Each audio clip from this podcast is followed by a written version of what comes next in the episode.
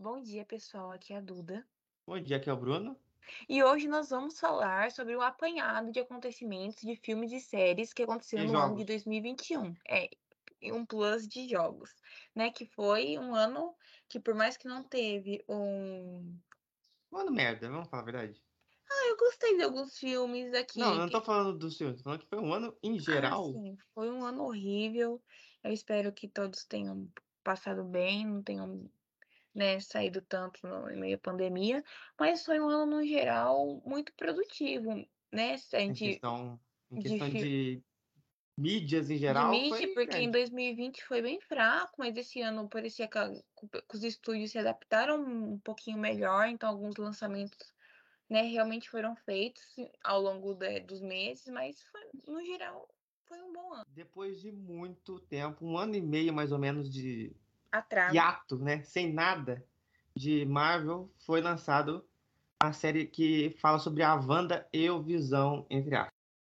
Essa, pra mim, agora já vou falar que é a melhor série da Marvel até agora. E- Porque ela se aprofunda muito em um personagem. Acho que nunca em nenhum filme de origem teve tanto tempo, porque é uma série também, é, para desenvolver um personagem. Então eles desenvolvem o luto dela, porque ela perdeu todo mundo. Ela é o personagem mais trágico de longe e mostra o como ela pegou os poderes e a relação dela com o Visão antes, né? Antes dele morrer. Isso não é spoiler pra ninguém. Ele morreu. Morreu, lá, cinco vezes. Esse ano só morreu cinco vezes. Pra mim, como eu disse, ela se destaca. Muita gente falaria que Loki é a melhor série. Mas eu acho que Loki, ela é muito dentro ainda do MCU. Essa série, eu acho que ela é bem mais diferente de qualquer outra coisa. Ela fala sobre televisão e fala sobre luta. Eu acho que foi bem difícil de planejar fazer isso. Porque a série tem que referenciar a TV, tem que referenciar o que a personagem principal tá sentindo. E eu gosto muito quando tem aqueles momentos muito bizarros. Quando o patrão do Visão, ele começa a engasgar, e aí deixa de ser uma sitcom, e a câmera vem mais perto dos atores, esse tipo de coisa. Duda, o que você acha de WandaVision, a primeira série do ano? Ah, no geral, eu concordo que foi uma série muito boa, mesmo eu sendo muito leiga no universo Marvel, não entendo muita coisa, sei o básico. Eu nu- nunca fui tão chegada assim na Wanda, eu conheci ela é, pelos filmes, então não tenho nenhum embasamento para poder falar. Mas eu, eu achei que ela teve aqui um background bem legal para uma personagem que tinha tão pouco explorado nos filmes anteriormente, né? Achei que também eles conseguiram tratar com uma, uma, uma forma muito bonita, né? Essa questão de, do, do luto, essa questão de família que ela quer construir com, com visão, né? Dão uma, meio que uma passada de pano pra, porque ela fez no final da série? Dão. Mas acho que se você se colocar no lugar dela e perder alguém que a gente ama muito, acho que e tendo poderes e sendo capaz de, de poder meio que reproduzir essa pessoa, a gente não, não, não tira toda essa razão dela, né? Eu gostei que apresentou personagens muito legais, a Agatha, uma personagem super divertida, a Mônica Rambeau também, personagem muito, muito assim, é, interessante, que deixa um gancho dela para os próximos filmes, né? Próximas séries que ela pode aparecer. Mas no geral, eu gostei bastante da série. É uma série assim que você começa não dando muito pra ela, né? Pelo menos foi pra mim assim. Eu não comecei dando muito pra ela, mas depois que engatou a trama de fato, foi uma coisa assim que você fica, eu fiquei, ficava ansiosa pra ver os novos episódios. No geral, foi uma série que abriu o ano muito bem. Muita gente tava reclamando de duas coisas. No começo desse ano, né? Quando lançou o WandaVision. Uma que é semanal e outra porque no final ela é muito, muito dentro do universo Marvel. De lutinha, voar, soltar raio. Eu acho que a forma semanal ela é melhor porque ela gera mais conversa e mais discussão no Twitter e É, outra rede social. É, eu, co- eu concordo nessa questão, porque eu acho que se você maratona de uma vez a série, acho que ela acaba.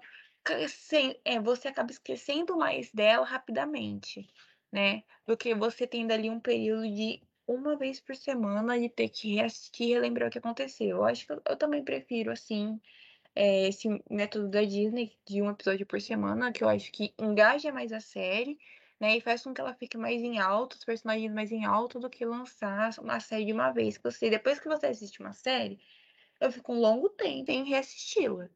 Sim. Então acho E que é eu- bom. Pode falar, Dudu? E acho que foi muito legal isso que ela, a Disney tá fazendo, que diferente da Netflix, que tem essa maneira mais assim, de jogar tudo de uma vez, e quem gostou, gostou, quem não gostou. Mas ó, fica- é é bom a gente lembrar também que essa série vai gerar provavelmente muito derivado dela.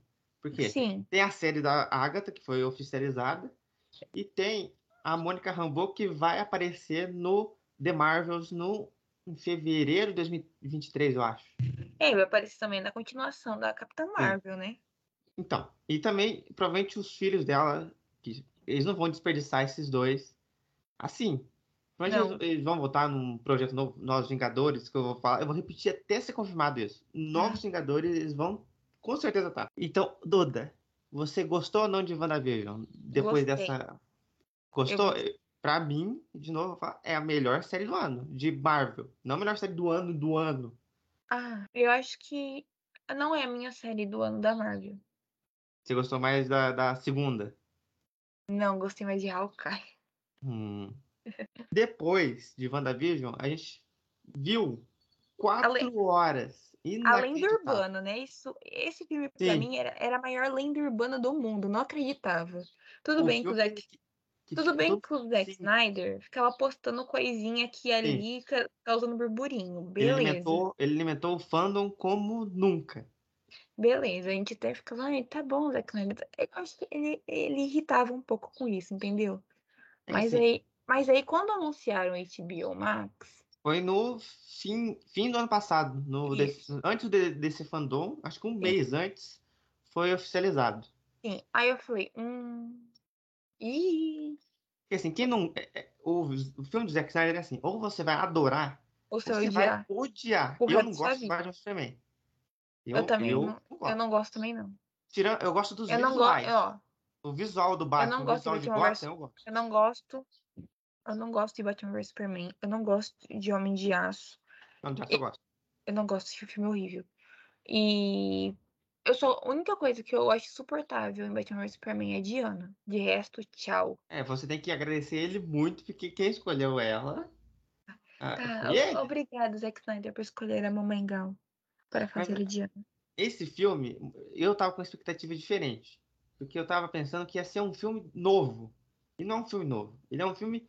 É o mesmo filme de 2017, só que com bastante explicação. Ele é Na verdade, o, o filme de 2017, ele é um picote. É um reta, uma colcha de retalhos. Mas tem enquanto- coisa que é melhor. Eu vou falar já, viu? não gosto do filme de 2017. Eu, eu prefiro muito mais esse. Não é que é bem explicado. Tem uma narrativa coesa, esse, o Snyder Cut. Sim. Tem uma narrativa assim que você entende o que está acontecendo. Diferente do de 2017, que ele é confuso em muitas partes. E tem cenas extremamente assim horríveis. Igual a cena da, do, do Barry Allen caindo nos peitos da, da Diana. Que é- Tem cena ali que é muito Joss Whedon. Isso a gente sabe. Mas, inclusive, que ele se queimou durante esse processo de Snyder Cut, de pedir. Ele começou a revelar coisas sobre ele. Os, Ray do elenco? Não só o Ray Fisher, a galera toda. Que aí eu, eu acho, eu acho que nunca mais ele vai ter oportunidade de fazer um blockbuster depois disso. Depois do que aconteceu nesse, nesses bastidores em 2017, Sim. acho que vai ser apagado assim de Hollywood. Mas tudo bem. É, o, eu gostei. Mereceu. O, assim, uma coisa que é bem feito pra ele. Mas assim, o Snyder Cut, é, eu gosto do filme. Acho ele de, um- nu- nu- numa, num- de uma maneira geral, assim, um filme que representa o que é ali os super-heróis, né? E eu assisti ele só uma vez, que não tenho coragem de assistir de novo, não porque ele seja ruim, mas porque ele é, é um pouco. Não é cansativo. Ele é cansativo. Se ele fosse uma minissérie, eu acho que seria eu bem mais não- fácil. Eu não senti que ele era cansativo. Eu senti que ele era, tipo assim, é, um pouco denso. Ele é um filme Assim. denso. Porque tem um. É, como são. Meu Deus, esqueci a quantidade de membros da Liga da Justiça. São Ah, Sete. Batman, Mulher Seis. Maravilha, Flash, Cyborg, Batman então, e Superman. né? É, são seis. É, são seis. E o Aquaman. É, são seis. Então são seis personagens seis? ali. São seis. É. São seis personagens que você vai acompanhando os, as subtramas. E, pra mim, o melhor arco é o arco das Amazonas, o arco da Diana. Ah, você é fã, né? Se fosse o pior, você ia falar, é o melhor. É o, o melhor arco pra mim, assim, porque mostra, de fato, o que é a alma de uma guerreira amazona, que elas não desistem por nada nesse mundo. E toda a trama da, da Di- Diana, pra mim, é uma coisa muito assim, que a- aprofunda na- nessa alma da personagem. Todos os personagens têm o aprofundamento, tal. Sim, o roteiro é muito mais trabalhado. Teve cenas que o Zack Snyder gravou no quintal da casa dele? Teve, que é o, O final, o, que é o epílogo. final. O epílogo que, eu até- que a gente até comentou Eu no, vou falar, eu vou falar uma coisa no aqui cast já. da Liga.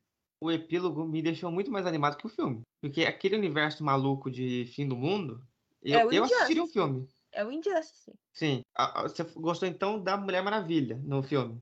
Pra variar. Pra variar, o mundo continua girando. Sim, Eu, que não sou um fã de Super-Homem, assim, eu gosto do filme do, do Homem de Aço, mas o Super-Homem nunca, sabe, aquele super-herói que é um bocó, não, obrigado. é o Capitão América. Ele. Eu, o Capitão América é igual, eu não gosto do Capitão América. Ai, não, também não. Meu Deus do céu, Ele é um bocó. Ele é chato, ele parece um missionário, não sei. Sim. Parece um padre. não Ó, sei, mas eu, um eu, padre bombado. eu acho, eu acho que o melhor arco do Snyder Cut é do Super-Homem. E tem, Ah. inclusive, a melhor cena do Super-Homem em muito tempo. Que é o Ah. Super-Homem voltando e entrando na nave. E ele coloca a roupa lá preta, porque os fãs, nessa hora, deviam estar louco. Coloca a roupa- preta, sobe no sol e começa o, o pai dele biológico e o pai dele adotivo, o Kevin Costner, falando. Um fala uma coisa, um fala outra. Aquilo lá, eu achei bonito. Sim. Esse, esse filme ele tem muitas cenas que te enchem os olhos, tanto visualmente. Esse- O, Quanto- o, o- Zack Snyder, ele sabe fazer isso. Sim. Até no Isso Batman é- Superman, e que eu não gosto, eu, eu gosto do visual. É, tem também um- uma cena que eu não gosto do Snyder Cut, assim, que se eu pudesse, tipo. Eu posso, eu- tentar tirar. adivinhar?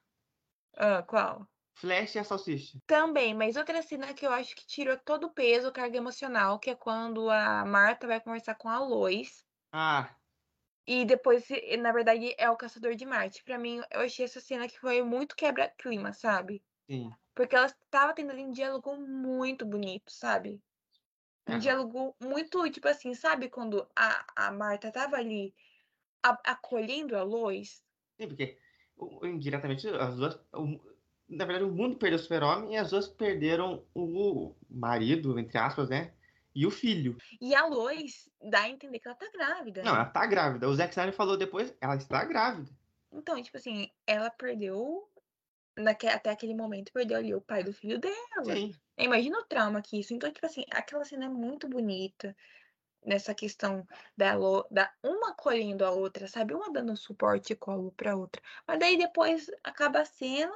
Ai, o caçador de Marte. Caçador de Marte daquele visual. Eu, eu acho que esse visual é o certo. Porque o, o Caçador de Marte ele não pode ser uma criatura.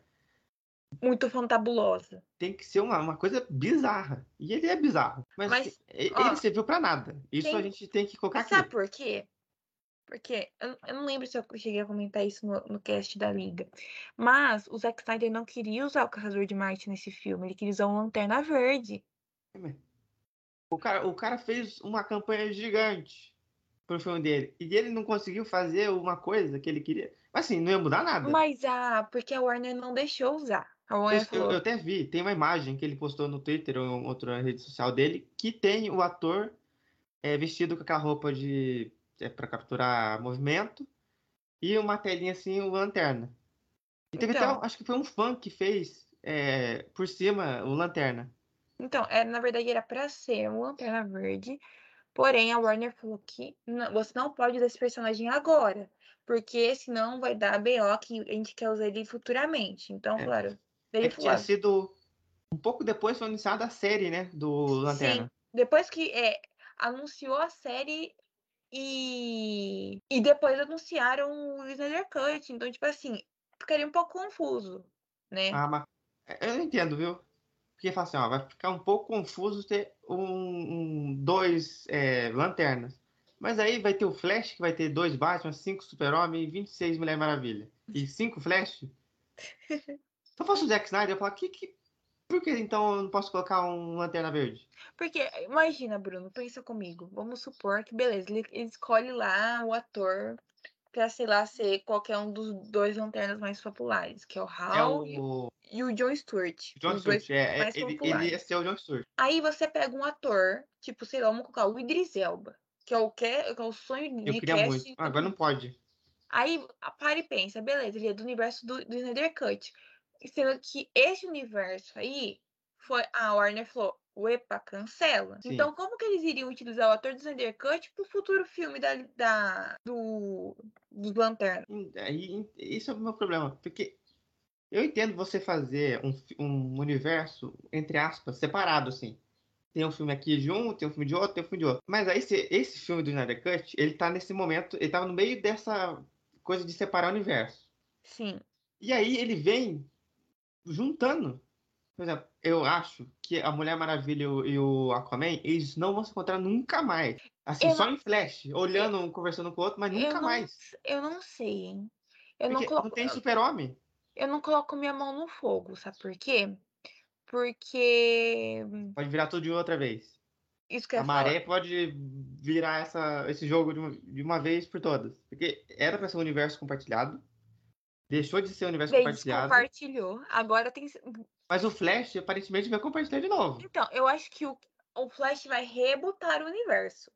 Mas então, quem que vai ser o Batman? Porque o Ben, o Ben Affleck vai fazer só o- a participação. Sim, ele já falou que Aí, não. Super-Homem. Não se tem notícia do Super-Homem. Então, tem, ó, saiu alguns rumores, não, da, saiu rumores que é o seguinte, que vai acontecer o seguinte, o Flash irá rebutar o universo nesse filme, aí vai se formar outra Liga da Justiça.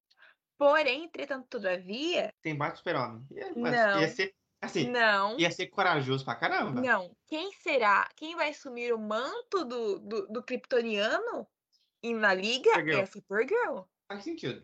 Mas e de Batman? Vai ser o, o, o Keaton, com 70 anos. Não. Aí falaram que o quê? Vai ser Pode Batgirl. Pode ser. Pode- Isso que eu ia falar. Falaram que supostamente a, a Warner vai testar a popularidade do filme da Batgirl. Se vê que ela fazer muito sucesso e explodir, ela Acho que, assu- ela que assume o manto. Ou, ou eles têm a carta na manga de colocar na liga um dos Robins como Batman. Pode ser, né? Tudo, então, você gostou ou não de Snyder? Pra mim foi um filme ok. Eu gostei bastante. Pra mim é um dos melhores filmes de super-herói do ano. Depois tem a série que pra mim ela foi, né? Morna. Ela é uma, é uma série morna. Eu acho que assim, ela é aquela série que você assiste e você fala: Isso daqui é um filme picotado. Não, assim, toda a série da Marvel tem a ser um filme. Se juntar, dá pra fazer seis horas de filme. Mas esse daqui eu acho que tá muito dentro da Fórmula Marvel. A famosa Fórmula eu Marvel. acho que essa, pra mim, essa série ma- mais decepcionou do que agradou. Porque assim, depois de que você assiste WandaVision, que querendo ou não é mais diferente, depois vem Loki, que é diferente também. Depois de WandaVision vem uma série muito dentro do universo. E você pensava assim, vai ser uma série diferente. E aí deixa assim, uma série de ação, com tiroteio, bababi, babá, com um vilão, uma vilã mal menos. Então me pegou. Foco Cidade Invernal. É, eu, eu eu não vou, vou falar aqui. Eu não gosto do, do Soldado Invernal. Pra mim é um personagem que eu não entendo como que todo mundo gosta, mas eu nunca vi nada demais nele. É igual Loki. Eu só fui assistir a série mesmo por causa do Falcão, porque eu gosto do Anthony Mack. Não, os Igual do personagem. juntos, eles funcionam. Só que nesse roteiro, não, não achei que funcionou muito bem, não. Tem umas cenas aí que eu fico. Hum, Mas, mas essa a gente tem que também dar um crédito. Ela foi a série, a primeira série, assim, ou coisa da Marvel que teve mais violência. Não é que é uma coisa The Boys, mas teve mais violência que qualquer outro filme. Sim, eu acho que também. John Walker ah, dividir gente no meio. Ou eu o acho que Falcão também quebrar braço. abordou temas muito relevantes que a Marvel até então nunca tinha tocado. Sim. É o- Assim, o maior ponto importante aqui é sobre o racismo. E, inclusive, nesse ponto tem o melhor personagem da série, a Zaya Bradley. Que é o melhor personagem da série, de longe. Sim. Pra mim, ele é melhor que o, que o, que o Capitão. Já adianto. Por mim, eu, eu faria uma série só dele. Nos anos 50, 60, sabe? Com aquele clima inacreditável. Porque se eles, eles já conseguiram colocar esse clima em WandaVision. Indiretamente, nos anos 50, 60. Não seria fácil fazer uma, uma série do Capitão América nos anos 60. Fazendo missão, esse tipo de coisa. É, eu, eu, é, eu não tenho muito que. Olha, de verdade, eu não tenho muito o que falar dessa série, porque. A série Ela- também. Ah, Nossa, essa série também ela cagou o passado lá da Agente 13. Então essa série. Ela foi bem mais ou menos, né? É, pra mim não, não fedeu nem cheira, sabe? Porque, assim, ela pavimentou quem é o Capitão América agora. Que tem um uniforme inacreditavelmente bonito. E esse Capitão América, se eu fosse escolher assim, você escolhe qual Capitão América que você quer ser? Você quer ser o cara que corre rápido e é forte? Ou você quer ser o cara que voa? Eu escolheria que voa. Eu Fácil. que voa. Imagina só, o cara que é. Eu tô querendo viajar pra Londres. O cara nem, nem paga passagem. Sai voando. E, e provavelmente é muito mais rápido que Ah, o e Capitão, né? também, e também deixou um gancho pro, pro, pro próximo Falcão, que é um Sim, que é espanhol. um amigo dele, né? É. E também deixou um gancho que foi confirmado esse ano que vai ter o Capitão América 4. E que o Capitão América Anthony, Anthony Mack, voador, vai ser o Capitão América. É, Quando vai ser esse filme? Não faço a menor ideia, porque tem filme até 2090. sim. Então, em algum tempo aí, vai ter o filme do Capitão América, o novo Capitão América 4. Sim, então no geral o que a gente tem pra comentar de Capitão, eh, Soldado Invernal e Capitão. Ai, ah, isso daí mesmo. Falcão, Soldado Invernal, Capitão América, Soldado Invernal. Isso, isso aí mesmo. É isso, gente. Série que não faz nem cheira. É, É assim, Tem- se a pessoa gosta muito de série de ação e aventura, a pessoa vai ficar muito feliz com essa série. Porque a- ela é basicamente isso. É, tipo É. assim, vamos pegar uma série. Vamos fazer lá um filme de ação? Qualquer assim, genérico. Esse ano teve outro filme genérico, né? Da Marvel de ação, mas essa série aqui foi um pouco melhor do que o filme que a gente vai falar depois. Assim, é, eu, eu- eu tenho uma teoria que assim, quando a pessoa chega numa idade, a pessoa ela vai gostar de filme de ação, sendo, seja ele bom ou não. é. Então, o, sabe, pai, mãe, tio, que seja, chega nos 40 e tantos, eles assistem filme de ação sim. Só para ver luta, explosão, bate de carro.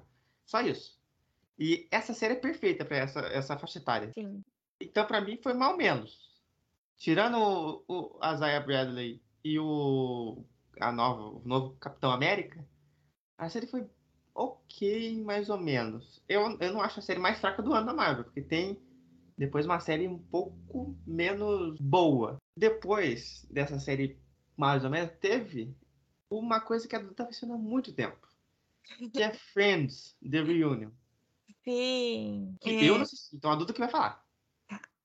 É, o Friends The Reunion era pra ter sido lançado em 2020, né? E, e era pra ter público e tudo mais, que ia ser gravado no estúdio de Friends na Warner. Mas por conta da pandemia, adiou tudo. Tristeza. Aí relançaram, lançaram no HBO Max. E assim, é uma. Todo, todo mundo pensava que seria um episódio a mais. Só que não, é é uma roda de conversa dos atores, contando os momentos engraçados, momentos tristes, como que era gravar naquela época, né? Como que foi todo o percurso de Friends se tornar a série mais assistida dos Estados Unidos, né? É a série mais assistida dos Estados Unidos? É, Porque, da eu me história lembro, da eu- TV. acho que foi Seinfeld e, e Friends, né? Que são as maiores audiências. a, a season final de Friends é a, é a mais vista da história da TV norte-americana. E, assim, a gente Passou pode falar... até na Times Square, gente. Parou Assim, muita gente, muita gente vai falar assim, ah, mas eu não gosto da série. Ok, pra você. Mas, querendo ou não, ela é um- a maior sitcom até agora. Sim, e ela é um marco. Todas as séries a partir de Friends é inspirado, tem alguma Sim, coisa. até a minha, a, a que eu gosto, que é... Como, eu, é, como é? How Met Your Mother, é inspirada em Friends. Eu gosto, mas eu sei que é inspirada. Muita gente, muita gente não, não, não, é, não consegue falar isso, que é inspirada. Mas é, não posso fazer. Mas é boa, eu gosto, posso fazer. Sim, então, esse, tipo assim, é, esse Friends The Reunion foi. É maravilhoso pra quem gosta mesmo de Friends, porque Uma carta ter. de amor pros fãs. É uma carta de amor pros fãs. E- e é uma carta de amor dos atores falando sobre os personagens, entendeu? Porque. Se eu fosse um ator muito- de Friends, eu também ia ficar muito feliz. Ganhando um milhão por episódio, né? Sim, na Ó. última temporada, na décima temporada. Então, assim, Friends é uma coisa que é atemporal. Sim. Você pode nunca ter assistido Friends, mas você sabe o que é. Só se a pessoa mora na caverna pra não saber o que é Friends. Ou a Mas- pessoa não, não tem TV, esse tipo de coisa. Porque se você ligar na Warner a qualquer momento do Isso é dia, verdade. Se tá passando estar- Homem-Aranha, tá passando, tá Friends. passando Friends. Sempre. Então, É assim, tipo a Fox. Você liga na é, Fox falando Simpson. isso mesmo. Então, tipo assim, é, uma, é o maior produto da Warner? É o maior produto da Warner. Então, assim, você sempre vai ver esse Friends sendo falado, mesmo tendo passando mil anos de que a série acabou. Então, assim, quanto no geral, Você acabou? 2004, né? é 2004. 2004. Eu não sei fazer contas, eu não sou de um. De, de- né? Mas bem. 2004 faz bastante tempo. Então, 2004, 10, eh, 16? 17? É. Por aí, né? por aí. Então, assim, faz muito tempo que acabou. E. Mas mesmo assim, a série ela teve a- é, a- uma participação especial de várias pessoas, né? Teve Da Lady Lady- Gaga, que a Duda É. não gosta, né? não é fã. Se tivesse a Mulher Maravilha Lady Gaga, a Duda ia morrer. Eu estaria falando sozinha hoje. É? teve também o BTS. Ixi, a Duda deve ter espumado. Ai, eu fiquei muito feliz porque o líder do BTS, que é o Namjoon, ele aprendeu a falar inglês assistindo Friends. Muita gente eh, aprendeu inglês assim, porque não é um inglês tão difícil. Porque É um o inglês cotidiano. Isso que eu ia falar, inglês, sitcom, em geral, ela, ela não tem um inglês muito rebuscado. Sim. Ela é aquele inglês do dia a dia, do, que você entende. Então, tipo assim, pra quem quer começar a aprender inglês, pra quem tá aprendendo inglês, Friends é a, porta de entrada. E assim, é, no geral, é, foi uma das. Um ponto aqui é que foi uma das maiores audiências da HBO Max com o original, né? Foi logo no comecinho do ano, então, tipo assim, já bateu esse recorde umas 20 vezes. Mas, tipo assim, foi uma das maiores audiências e é emocionante, assim. Se você gosta de Friends, assista o Friends The Reunion, porque vai te dar aquele aconchego, vai te dar aquele Nostalgia. aquela nostalgia, mesmo eu não era, eu não era nem nascida quando começou Friends. Então, assim, é muito legal você ver ali o carinho co- que os atores têm pelos personagens, porque o ator que interpretava o. Meu Deus, Bruno, esqueci o nome do personagem. Você como a Duda é fã. E- Ai, gente, desculpa, eu esqueci. Fã, porque- mas tem uma, uma memória não tão boa. é, tem leve Alzheimer. De- deixa eu ver o nome dele. Um Perdão. ator aí que fez um personagem X É o. na série Y. Ai, Vamos ver quanto tempo a Duda demora. É o Chandler! Hum, um- é literalmente o personagem mais popular da série, eu esqueci o nome dele, gente. É porque é muita coisa na cabeça, tá? Mas Hum. assim, o, o Matthew Perry, que interpreta o, o, o Chandler, esqueci, esqueci o nome de novo. nas últimas temporadas ele teve um problema com alcoolismo. Então ele teve que se afastar um pouco das gravações, ele aparecia menos tempo em tela que os outros personagens. Então, tipo assim, foi bem complicado para ele, porque ele teve que passar por todo um processo de reabilitação, porque ele realmente estava ali é, por conta da fama, ele entrou em depressão também.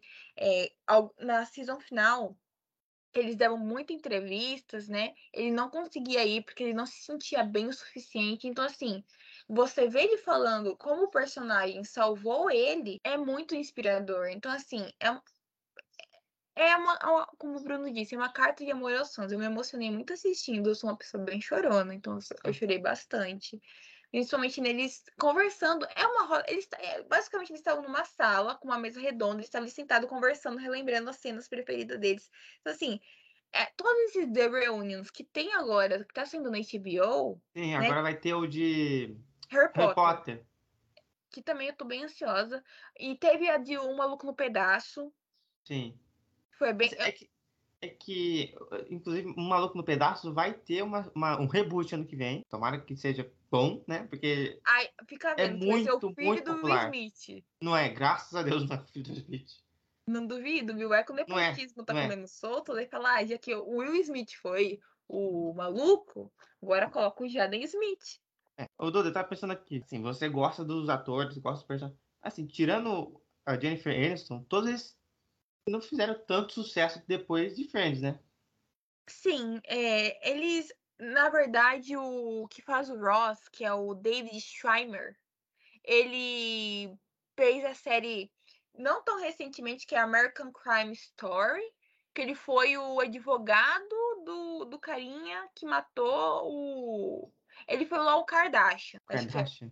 É, ele foi. É, ele fez. o- Deixa eu entrar aqui pra ver o nome dele. Mas ele fez, interpretou, ele ganhou Globo de Ouro, Uhum. Sindicato de Ator, né? Porque foi um papel assim que, que essa série foi muito premiada, né? O American Crime Story lá do, do caso do, do jogador lá. Como que é o nome? Você, não- você lembra? Agora eu esqueci. Eu não sei o que é Simpson. Isso, o O.J. Simpson. É. Ele interpretou, né? Essa, essa série lá do American Crime Story é feita pra ganhar prêmio. Mas é, muita gente é, elogia muito essa série. É, Ô, Duda, eu tenho que fazer uma pergunta. Outra pergunta aqui sobre é, questão de atores. O Aqui, gente, só pra, só pra não deixar de passar, ele interpretou Robert Kardashian, que foi advogado. E te- nessa Ah. série foi muito, assim, é, chique, porque teve até o de Travolta. Olha aí. E não, e não tá dançando. Isso é uma coisa importante. É. Um milagre de Natal. Ô, Duda, o que a Jennifer Aniston toma? Que água que ela bebe? É, O que ela faz? Porque o que é impressionante. Ela tem o quê? 50 e tantos anos? Acho que um pouquinho mais. Ela tá de parabéns. Tem muita gente que tem 18 e não consegue. Ela tem 52. Olha aí. É muito, é ela, muito ela faz parte daquele grupo deve que não ser- envelhece em Hollywood. Sim, eu acho que assim, na casa dela, tudo deve ser formol. Ela, ela acorda, toma um golinho de formol, toma banho de formol, nada na piscina de formol. É, é impressionante. Ou ela faz sacrifícios ao, ao diabo. É possível. Deve ser uma dessas opções só. Certeza, porque ela não envelhece um grama. Mas no geral eu amei É, o Friends claro, Reunion. você como fã tava esperando, tava, tava sedenta por esse, essa série, né? Esse episódio especial. Sim, foi muito bacana. Depois teve outra coisa que a Duda assistiu que antes eu tava muito. é, eu não acreditava que poderia tentar ou conseguir concorrer ao Oscar. Mas agora eu já tô mudando de ideia, que é Cruella. Porque Ai, acho que foi no Globo de Ouro que ela tá concorrendo, né? De Sim. melhor atriz. é de comédia ou. É, melhor atriz de comédia e é alguma coisa. É uma categoria que tem. Que eu acho bem paia, que é a melhor atriz de comédia e musical. É, melhor atriz de comédia e musical. Mas que, que categoria é essa? Então. Melhor padeiro e churrasqueiro. Que tem a ver um com o outro? Não, não sei, mas tá aí. E no Oscar está ali, né? Ali Tá na lista, né? De pré-selecionados. Que ela vai entrar ali pra concorrer como maquiagem e figurino. E eu acho que E se, se ela, vão ganhar? se ela for, ela ganha no figurino. Porque o figurino de Maquiagem Cruella, também. ela troca dos. É, tem, são, é, Figurino do lixo, da rainha, da Sim. moto. É. Qual outro tem? da- na, no filme inteiro, sabe quantos looks foram produzidos? Quantos? 200 à mão. Então, eu acho que figurino leva fácil. Porque sempre que figurino tá aí, é Eu uma acho coisa de época, é uma coisa muito diferente. Ó, eu acho que tem três concorrentes muito fortes pra figurino. Duna, Duna, House of Gucci e é, Cruella. É, Cruella. Eu acho que vai ficar entre Cruella e Duna. Também acho. Vai ficar entre nesses Eu já vou afirmar aqui, Duna vai ser o maior vencedor de Oscar do ano que vem. Muito obrigada. Um beijo pro Denis Villeneuve, que fez essa obra-prima do cinema. Apesar de ele se achar, eu acho que ele vai. Ele só não, acha, ele só não se acha mais que o Nolan, mas ele se acha. Ai, ele se... Ator que faz. É, ator não, diretor que faz filme, que ele faz o filme, ele faz o roteiro, tende a ter um pouquinho do ego um pouco elevado, sabe? Um pouco, um E pouquíssimo. quando o filme dele é. a- Todos os filmes dele é aclamado, então. Ah, aí tem que Já- aguentar, hein? Deus do livro. O Nolan, o Nolan, muita gente hoje em dia gosta dos filmes, mas não gosta tanto do Nolan assim, não, viu? Ai, tem cada polêmica do Nolan. Porque, imagina você ser um ator e ter que fazer um filme dele. Imagina o quão difícil. Não, quão difícil é você aguentar ele na tua cabeça, né? Não, Porque então, quão difícil é aguentar ele. tem- Aí, tem- Eu vou fazer um filme aqui sobre uma coisa, mas não é isso. Mas não entendi o filme. Ah, você é burro. É esse tipo de coisa que com certeza ele deve falar, viu? Ai, ai, sim. Você não leu o roteiro direito, sua mente não tá pronta pra esse roteiro. É, ele deve, ele deve dar patada assim. Patada assim, escondida. Sabe aquela patada, aquela disfarçada? Ele deve ser Sim. essa pessoa. Nossa, deve ser um saco. Voltando a Cruella, Duda, você assistiu o filme, no, tá no Disney Plus. Sim, que Você gostou do filme muito eu amei. bom ou o que mais ou menos?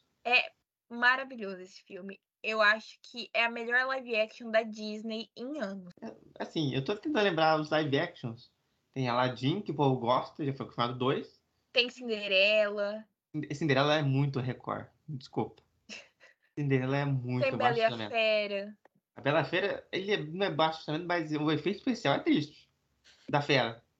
É, é meio Parece feio. um cachorro. É, tem Rei Leão, que é Rei também. Leão.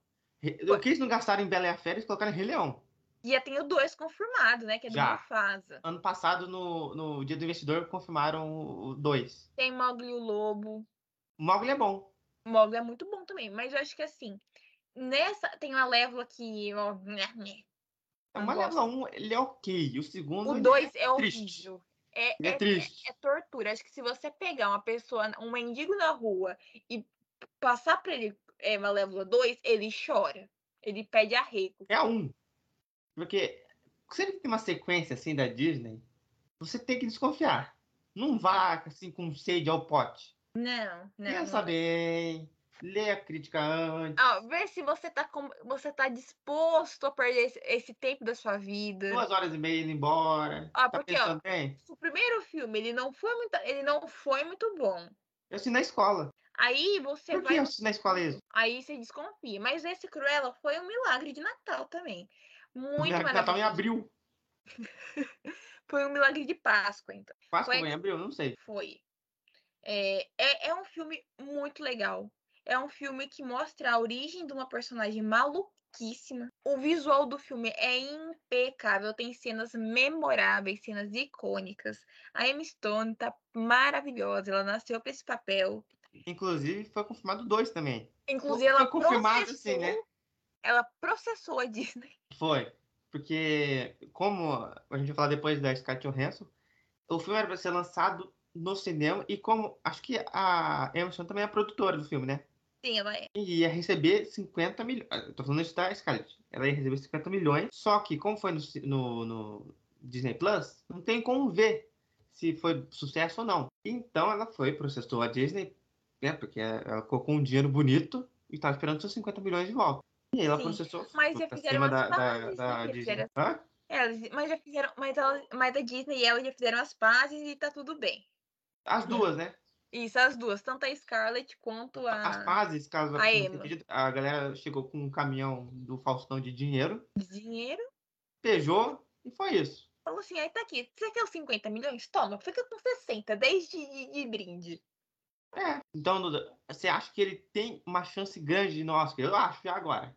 Eu também acho, é, acho que com certeza vai ser um dos páreos, assim, fortíssimos pra vir com tudo na questão de maquiagem e efeitos especiais. Olha, eu vou falar aqui, ó, efeito especial, porque todos os cachorros não são de, é, de verdade. Efeitos Não. especiais, Isso é um ponto muito positivo.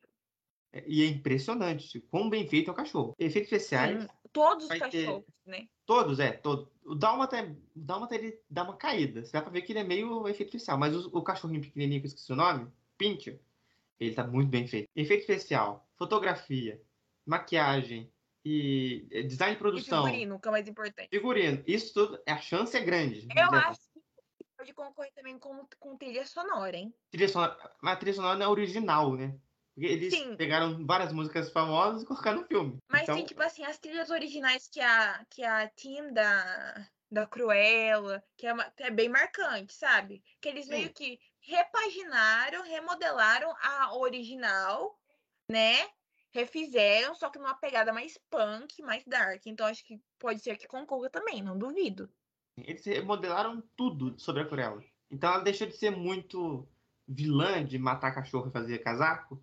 Ela virou uma anti-heroína, mais ou menos. É, é, visível. Tanto que quando muita gente assiste o filme, fala, ah, eu torci. Porque o filme, ele é feito você torcer pra Cruella. Você não vai torcer Acho nunca assim, que... pra Emma... Eu, Emma...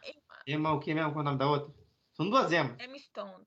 Não, a outra. Emma Watson. Emma Watson. Você não vai torcer pra ela. Porque, né? Eu acho que, no, no filme, no final, você entende. Esse filme da Cruella, ele mostra um, um panorama geral e fala, ó, ela é assim por X, X, Y, Z motivos. Sim. E, não é uma coisa que é forçada, sabe? Que é como o da Malévola. Que eu, um, um dos pontos negativos para mim das duas live actions da Malévola é que eles tentam suavizar muito a personagem. Eu gosto, tipo assim, eu gosto quando o vilão, ele é vilão porque quer. Não é porque, ai, no passado sofreu mais que Jesus, meu Deus do céu, foi crucificado, é, é chute, na, na, sarjeta, ai, passou fome. Não, ai, quando é bem feito, eu até entendo. Quando tem, tem horas que é bem mal feito essa virada de vilão. Sim. Então, acho que isso é uma forma muito preguiçosa de você querer dali passar pano pro, pro vilão. Enquanto dali da Cruella, falou assim, gente, ela é assim, ela porque ela sempre foi, entendeu? Ela, ela não teve nenhuma.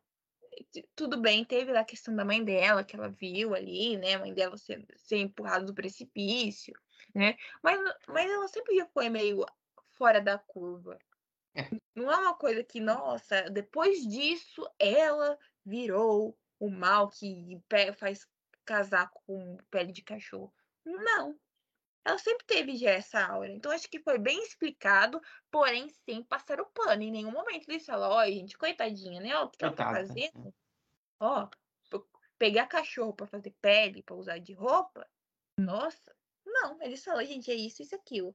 De uma forma muito bem contada, muito assim, bem o filme não é sobre ela que. Porque o filme original do 101 Dálmatas é ela querendo pegar o cachorro para fazer. É só isso. O plot do filme é isso. Ela querendo pegar o cachorro pra fazer casaco. Esse daqui é uma vingança. É um filme de vingança. Sim, exatamente. Tem um plot twist muito bom. É, que no meio do filme lá você descobre uma coisa, né? Envolvendo. É. A paternidade As personagens dela. principais. Tudo. Então você gostou? É bom, é... ao menos? É ok? É, é a melhor live action da Disney em tempos. Desde Mogli. Então faz tempo, hein? Faz tempo. Porque, ó, depois de Mogli só veio capengando os live action. Então. É, isso não é mentira. Eu, eu tenho uma esperança de que Peter, P, Peter Pan and Wendy seja bom. A chance de Peter Pan ser bom, porque teve um filme no começo dos anos 2000. Sim. Aquele filme, pra mim, é um filme definitivo do Peter Pan. Aquele do começo eu dos anos 2000. Eu acho muito legal também. Pra mim, Sim. acabou. Por que eles não fazem igual? Faz um reboot, pronto. Ninguém vai reclamar. Mas eu acho, pelo que falaram no, no Dia do Investidor do ano passado, que esse filme vai ter o foco na Wendy. É, na Wendy e na relação entre os dois, né? Isso, e não vai ser focado tanto no Peter Pan, Terra do Nunca, como é o quanto, tanto quanto desenho, Mas, quanto ó, a live action clássica. Mas vai, viu? Porque o, o Capitão Gancho é o Jude Law. Não é possível que eles tenham contratado o Jude Law pra fazer uma ponta. Mas eu acho que, tipo assim, é, vai tratar a questão da Terra do Nunca, só que esse não vai ser o foco principal. Hum. Vai ser na questão do no laço do Peter e da Wendy, tipo, ó. Pode ser. Ou ah. como, como eles se tornaram amigos. Isso. Pode ser uma origem do Wendy e do Peter Pan. Depois eu desse. Eu também. Igual Pinóquio. Tomara que seja bom. Ah, Pinóquio. Gente, eu tenho Tom Hanks. Não, pode ser ruim. Não, não vamos Ai, levantar essa Tom Hanks.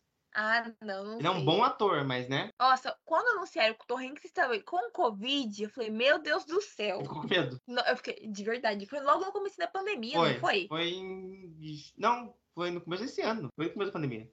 A pandemia começou ano passado. Agora eu não lembro, mas aí quando ele pegou Covid, eu falei, meu Deus do céu, esse velho é grupo de risco, pelo amor de Deus, homem. Fique nem... Tome cinco vacinas de uma vez. Aí agora ele tá.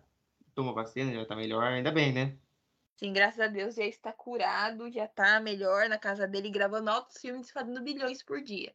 Ah, depois de Cruella, eu, eu, foi o primeiro jogo, na verdade, que eu joguei no ano. Ah, foi lançado esse ano. Uma coisa, uma, a gente esqueceu de uma coisa, uma menção honrosa. Lá vem, eu sei o que é. Vai, Duda. Velozes Furiosos. É a franquia imortal do cinema. É verdade. Porque é impressionante. Lançado. Não sei o que vai ser no próximo. Que esse já teve o carro É, que é, se é. pendura e o carro que voa pro, pro, pro céu. O próximo vai ser O uma carro que voa loucura. no cipó, o Vin Diesel voando no cipó. Acho que a cena que eu vi mais maluca é do imã.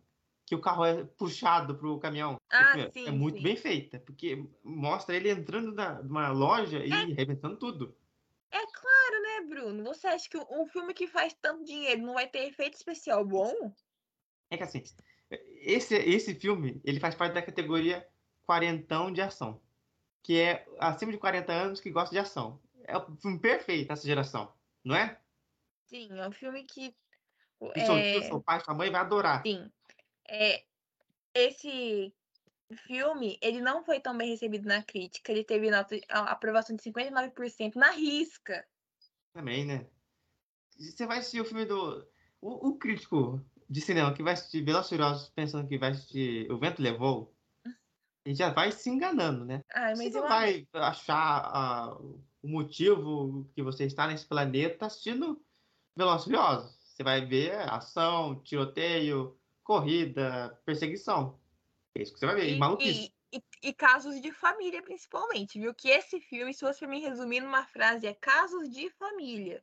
Se eu fosse resumir esse filme em uma frase, é família, só. Que é a frase standard do Vin Diesel. Sim. E esse filme é longo. de- acho que ele é o mais longo da série, que tem 2 horas e 35. Ele é o mais longo até agora, né? Que o Sim, próximo, até vai, agora. é, o próximo vai ser loucura. Porque próximo tá- chegou. O próximo tá Diesel. confirmado pra 2023. Então, não foi falado que esse próximo vai ser no espaço? Sim. E, e aí? Como que vai fazer? Vai, como que é uma corrida na Lua, por exemplo? Será que vai ser corrida de nave? sei. Fica aí o questionamento. Será aí. que. Sei lá, quem, quem que pode aparecer nesse filme? Porque todo, todo filme tem alguém, um ator, ou, ou não, como é o John Cena, que tá nesse filme, que é, aparece no filme ou é recrutado. Porque tem a Charlize, que ela era vilã e agora tá do lado do bem. Sim, eu queria deixar aqui claro que, nossa, a Charlize, gente, nessa saga de filmes que eu sei em Velozes e Furiosos, Ela é a melhor atriz de lá. A gente tem que também colocar isso sim, aqui. obviamente. Mas, tipo assim, gente, ela tá num, num- Olha, ela tá assim, a alma dela já transcendeu com esse filme, gente. Ela tá se divertindo. Sim. Imagina, Acho que se tá se pudesse, divertindo ela, e ganhando dinheiro. ela tá se divertindo, fazendo milhões, e, e é isso aí. O, ela, ela começa como vilã nesse filme, Não nesse né? filme, no outro, né? É, ela, na, no Velozes Furiosos 8, ela é a vilã. Só que ela também no começo do 9, ela, já, ela tá ainda do lado do mal. É Assim- lá pra metade que ela vira. A gente tem que falar uma coisa aqui importante. Ninguém é do bem. Assim, se for seguir a lei ali, todo mundo tá preso, né? Porque Sim, pular no mas avião com um carro, cair no chão, esse tipo de coisa, eu não sei se tá o- dentro da lei. Mas Fazer o corrida e racha? vilão mesmo desse filme. Mas o vilãozão desse filme mesmo é o John Cena, que ele é o irmão do Toreto e da Mia. É o clichê, é o Né? maior clichê do mundo esse. Hein? O irmão mal. Tiraram. ti- É, Tá tiraram da bunda ele? Tiraram da bunda. Mas como o The Rock. Ele nunca foi falado? Não, Então. nunca. É, mas o que você espera de Furiosos? Você espera que fosse um roteiro inacreditável de, sei lá, 600 filmes? Não. Você espera ação. Então, assim, o problema é que, assim, como o, o The Rock tretou com o Vin Diesel, Mas ó, é, isso, é, essa treta, esse ano, foi uma coisa maluca. Porque o Vin Diesel falou, fez um ultimato pro The Rock, falou assim, você, nará, venha fazer o 10, é o 10 o próximo ou o 9? Vem fazer o 10, 10. acho. Vem fazer o 10 junto comigo, porque seu personagem é bom, excelente. O que que é isso? O cara fez um ultimato, marcou ele no Instagram, escreveu um textão e falou pra ele voltar. Eu acho que é muito coisa Hum. do The Rock, viu? Eu sei que eu gosto do The Rock. Ele é uma Também pessoa gosto. carismática, mas eu acho que é essa briga é mais por parte dele do que do Vin Diesel, eu acho. Porque ele- o, o que será que aconteceu naquele bastidor, hein? Porque assim, quando você coloca gente muito grande, a chance de ter um ataque de estrelismo é é gigantesco. gigante. É maior do que o, o, o The Rock, a chance. A mesma coisa de você falar assim, vamos fazer um filme que vai ter Steven Spielberg na, na direção e, e Christopher Nolan no roteiro. Pô, mas aí também. Quando acontecer isso, é, você vai preparando o kit de sobrevivência, que é o fim do mundo. E esse deve ser um dos sinais do apocalipse. Tem o Cavaleiro da Fome, da Guerra e do cinema. Do cinema tem dois. Um, um, na frente é o Spielberg, de trás é o Nolan. Aí a série daí é assim, ó. Direção do Spielberg, roteiro do Christopher Nolan e produzido por James Cameron. Aí, ó. Pô, mas aí o ego vai são... num nível inacreditável. Aí, eles são que filme seria esse, né? do Apocalipse.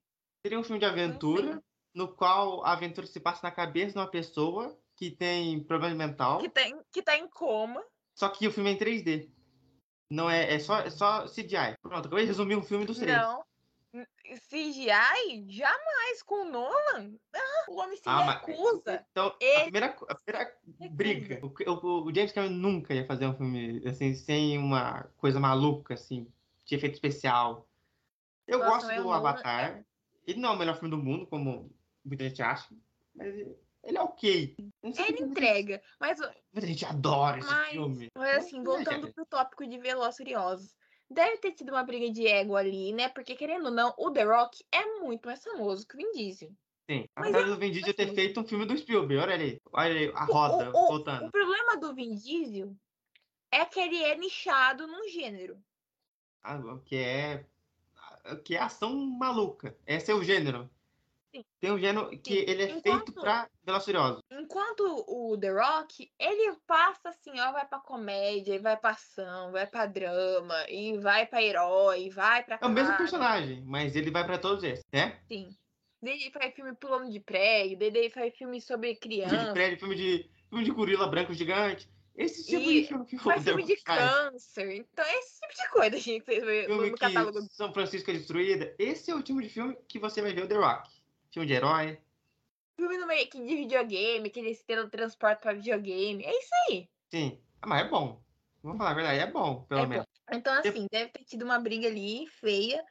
Mas, no geral, assim, só pra não deixar batido, tem ali uma personagem favorita. Um dos meus personagens favoritos de Velozes Furiosos, que é o Han. Teve o comeback dele, a volta por cima de Han.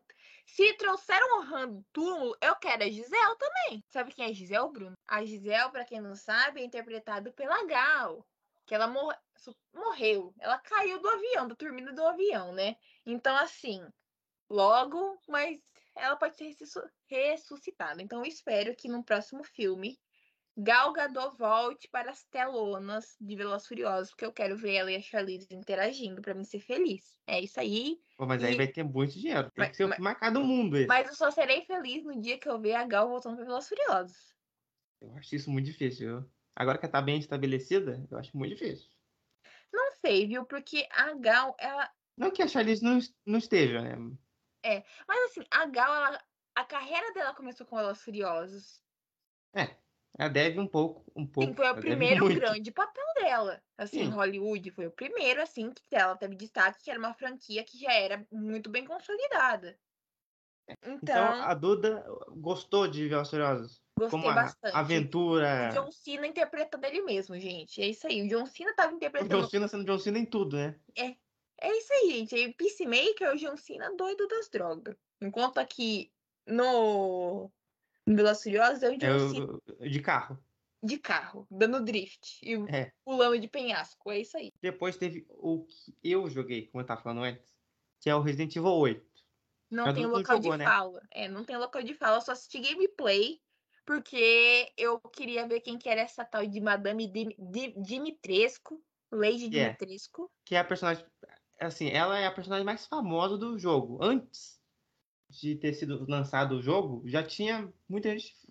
Ah, um avatar de Twitter com ela, esse tipo de coisa. Assim, eu vou ter que falar uma coisa aqui que é o um mini spoiler. Ela não, não, não é tão grande assim no jogo. Na verdade, ela é grande, ela tem dois metros e tanto.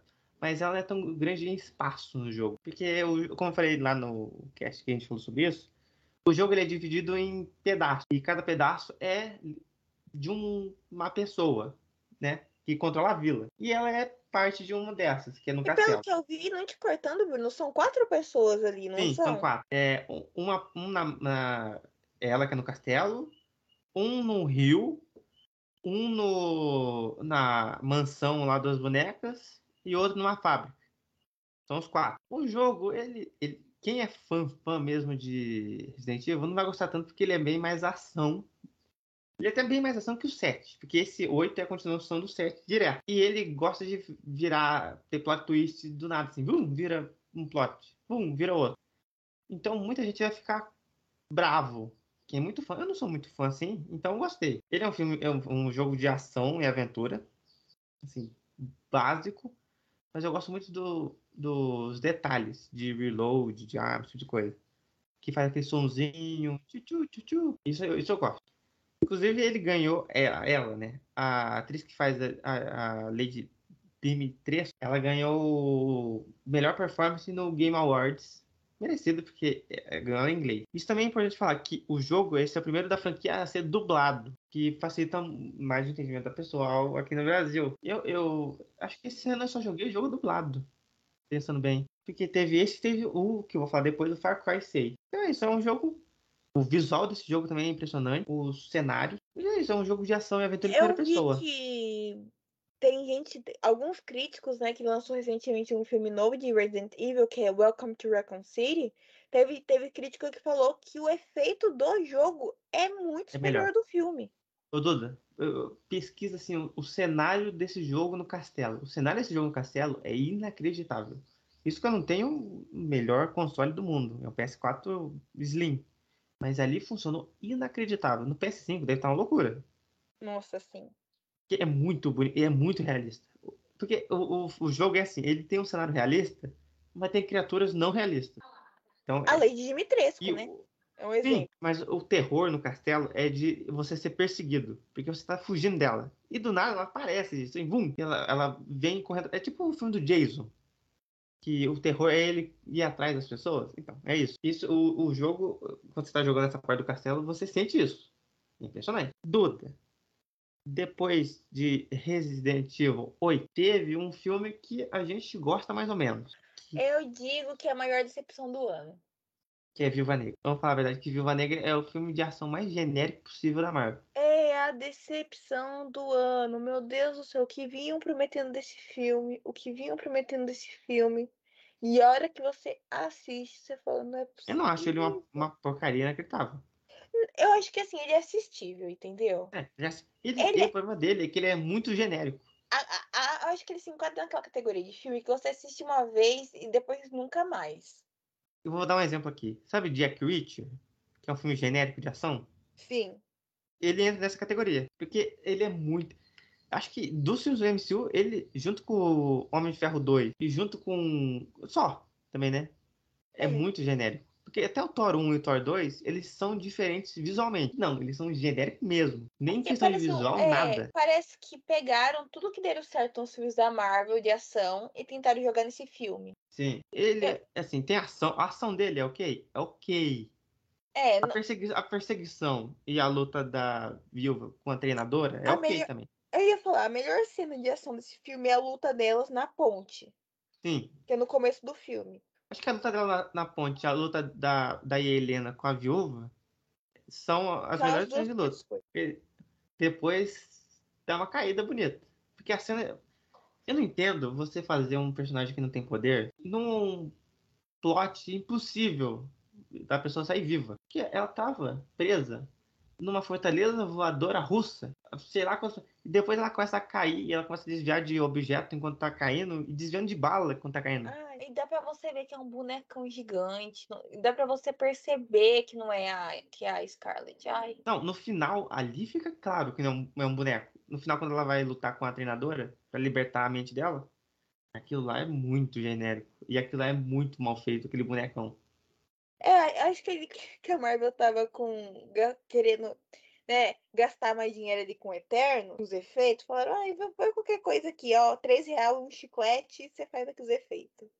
E, eu, eu acho, ó, vou falar aqui, esse filme ele tem mais aprovação do que Eternos, mas Eternos dá uma surra inacreditável nesse filme. Até a cena de luta final, porque assim, eles são poderosos diferente dela, né? Ela é uma, uma espiã russa.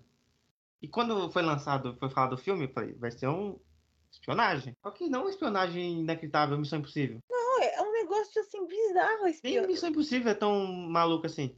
Não, Ai, olha, eu não. Olha, Bruno, eu vou me abster aqui desse filme. Decepção do ano. E é a Scarlett Johansson processou disso. É. No, no final, quem se deu bem foi ela, né? É. Eu acho que esse filme, ele foi assim. é, O povo tá pedindo muito assim um filme da Viva Negra. Tá pedindo? Faz aí. Foi isso. É, foi E de eu acho jeito. que ela mesmo. merecia muito uma série. Sim. A gente já discutiu aqui muito sobre isso, então eu já não vou sua repetitiva. Eu, esse filme pra mim é, de- é decepcionante. Pra mim, ele, ele é ok. Acho que de filme da Marvel, eu- esse é o que eu vou mais esquecer esse ano. Sim. É, E teve sim. esse ano? Teve Eterno, teve o Homem-Aranha, teve Shang-Chi. Ah, é, teve Viúva Negra, eu tava me esquecendo. Acho que a única coisa que se salva desse filme é os- alguns personagens, né? E a Helena, que é a próxima, agora nova Viúva Negra. E o personagem do, do David Harbour. Só. sim. De resto, até a, a Rachel Weisz já tá muito apagada nesse filme. Ah, ela tá. A personagem dela é tão chata, mas tão chata. Outra coisa que se salva é o começo do filme. O começo do filme é outro filme. De É. delas, crianças fugindo dos Estados Unidos. Sim, até achei uma temática muito interessante. Se fosse um filme assim, de espionagem menos maluca, que é ele- eles tentando fugir dos Estados Unidos com um projeto, esse tipo de coisa, eu até entender. Mas aí coloca uma fortaleza voadora com um cara Não, que Bruno, controla pra o mim é pessoal a pela coisa mais bizarra, o negócio dos porcos. O porco, o porco é uma piada, né? Porque É. ela, controla o porco. Por que alguém controla um porco também, né? Você vai É. controlar algum animal, controla um animal grande. Controla um leão, um tigre. Uma cobra. O que o porco vai fazer? Nada. Então, nem coice dá porco, olha que porcaria. Então, essa, é, pra mim, foi mais ou menos, pra Duda, foi decepção do ano. Decepção do ano. Depois veio a série que surpreendeu. Essa foi uma surpresa pra você e pra mim, que foi Loki. Ah, Eu sei que a Duda não gosta do ator, mas a- tirando essa parte, pra mim, a série dá pra foi, contar nos dedos o ator da Marvel que eu gosto. é que foi surpreendente pra mim. Porque eu não sou fã do Loki, eu não entendo porque a galera é fã do Loki. Eu Eu nunca entendi isso. Não entendo, não gosto do Loki. Ó, Desde o primeiro filme, o povo adora o Loki. Eu não sei porquê. eu também não vi tanto nele assim como o pessoal. Nossa, Assim. Loki. No filme, do, o filme do, dos Vingadores, o primeiro, Melhor. Não. Será? Não sei ainda. Um dos melhores filmes do ano pra mim. O Bruno ainda não assistiu, que é um pecado. Mas é, pra mim, esse filme é sensacional. É o ápice do cinema condensado em quase três horas. Que é o quê? Duna. Né? Que é Denis Villeneuve na areia. É o Denis Villeneuve, ó. Rolando na duna. Essa é, é o resumo. É, o filme é a parte 1, né? A primeira parte da, dessa grande série que ele vai fazer, né? Saga. Saga é a palavra correta. Essa grande saga que ele pretende fazer. E esse filme abriu caminho com maestria, de forma esplendorosa, visualmente impecável, um roteiro assim, ó, que ele é o roteiro do- da jornada do herói, tem os clichês, só que é muito bem feito, não é uma coisa assim maçante. É um filme que você sente ali é, o, que o, o, o que os personagens estão passando, todo golpe de estado, você fica assim full de ódio com a, com a traição que acontece, né, que leva à queda da família Trades. É um filme assim, gente, é o filme mais impecável do ano no quesito roteiro, quesito visual, quesito figurino, quesito é, design de produção, tudo, fotografia, principalmente fotografia desse filme, assim, ó, primoroso. Vai ser, tipo, estudado no futuro, certeza. E é perfeito, perfeito sem falhas. É bom a gente lembrar o elenco pequenininho que tem nesse filme. Porque tem o, o amado da Duda, o Timothy. Chama ali, chama É o, ali. é o Timothy Chuleta. M. Night Shyamalan, não sei, esse sobrenome. Tem o Jason Momoa, tem o, o Thanos, que eu esqueci o nome dele. O Josh Brolin, Tem o Drax, que eu esqueci o nome dele. o Dave Bautista, Sim. Tem Oscar tam- Isaac, o Oscar Isaac. Tem Zendaya. também a Zendaya, que é o par romântico do, do Paul Atreides, né? Que ah, é do a dupla que traz dinheiro pra Hollywood. Sim, atualmente, né? E tem também a Magnífica, você fala o nome dela, Bruno, eu vou apenas introduzir. A Magnífica, esplendorosa, rainha dos filmes de ação, impecável, perfeita. A que faz Missão Impossível? Sim, nossa, vai me dizer que esqueci o nome dela, Bruno. Não sei o nome dela. Gente, ela, olha, ela, é eu esqueci também. Olha aí. Tá vendo? Você aponta um dedo pra um, mas tem cinco pra você, olha aí. Brincadeira, brincadeira, gente. É a Rebecca Ferguson. Eu, sei- eu, eu- eu- eu- consigo ver a cara dela, eu não, sei o nome. E tem Ela- o Javier Bardem também. Tem Javier, é, Javi- Javier, Bar- nossa, sempre enrolo pra falar a língua dele. Javier Bardem. Ele, ai, muito difícil. É, eu, eu não sei, não sei se ela pode concorrer com melhor atriz. Eu já vou adiantar aqui. Esse é o filme que vai ser mais indicado ao Oscar, eu acho. E vai fazer a rapa, gente. Esse filme vai fazer a Esse- rapa em tudo. Esse e o seu queridinho musical do Spielberg vão ser o que vai levar tudo agora. É, eu acho que vai ficar. Eu acho que Duna vai ser o Mad Max da edição. Uhum. Assim. Você que assistiu Duna. Eu, eu, você, eu acho que você vai co- co- concordar comigo que Mad Max é melhor. Assim, eu. Em ação. Sim, tem uma- é, Mad Max é muito mais frenético que Duna. Duna é mais a parte de diálogo, política, contextualização que tá acontecendo, a questão de.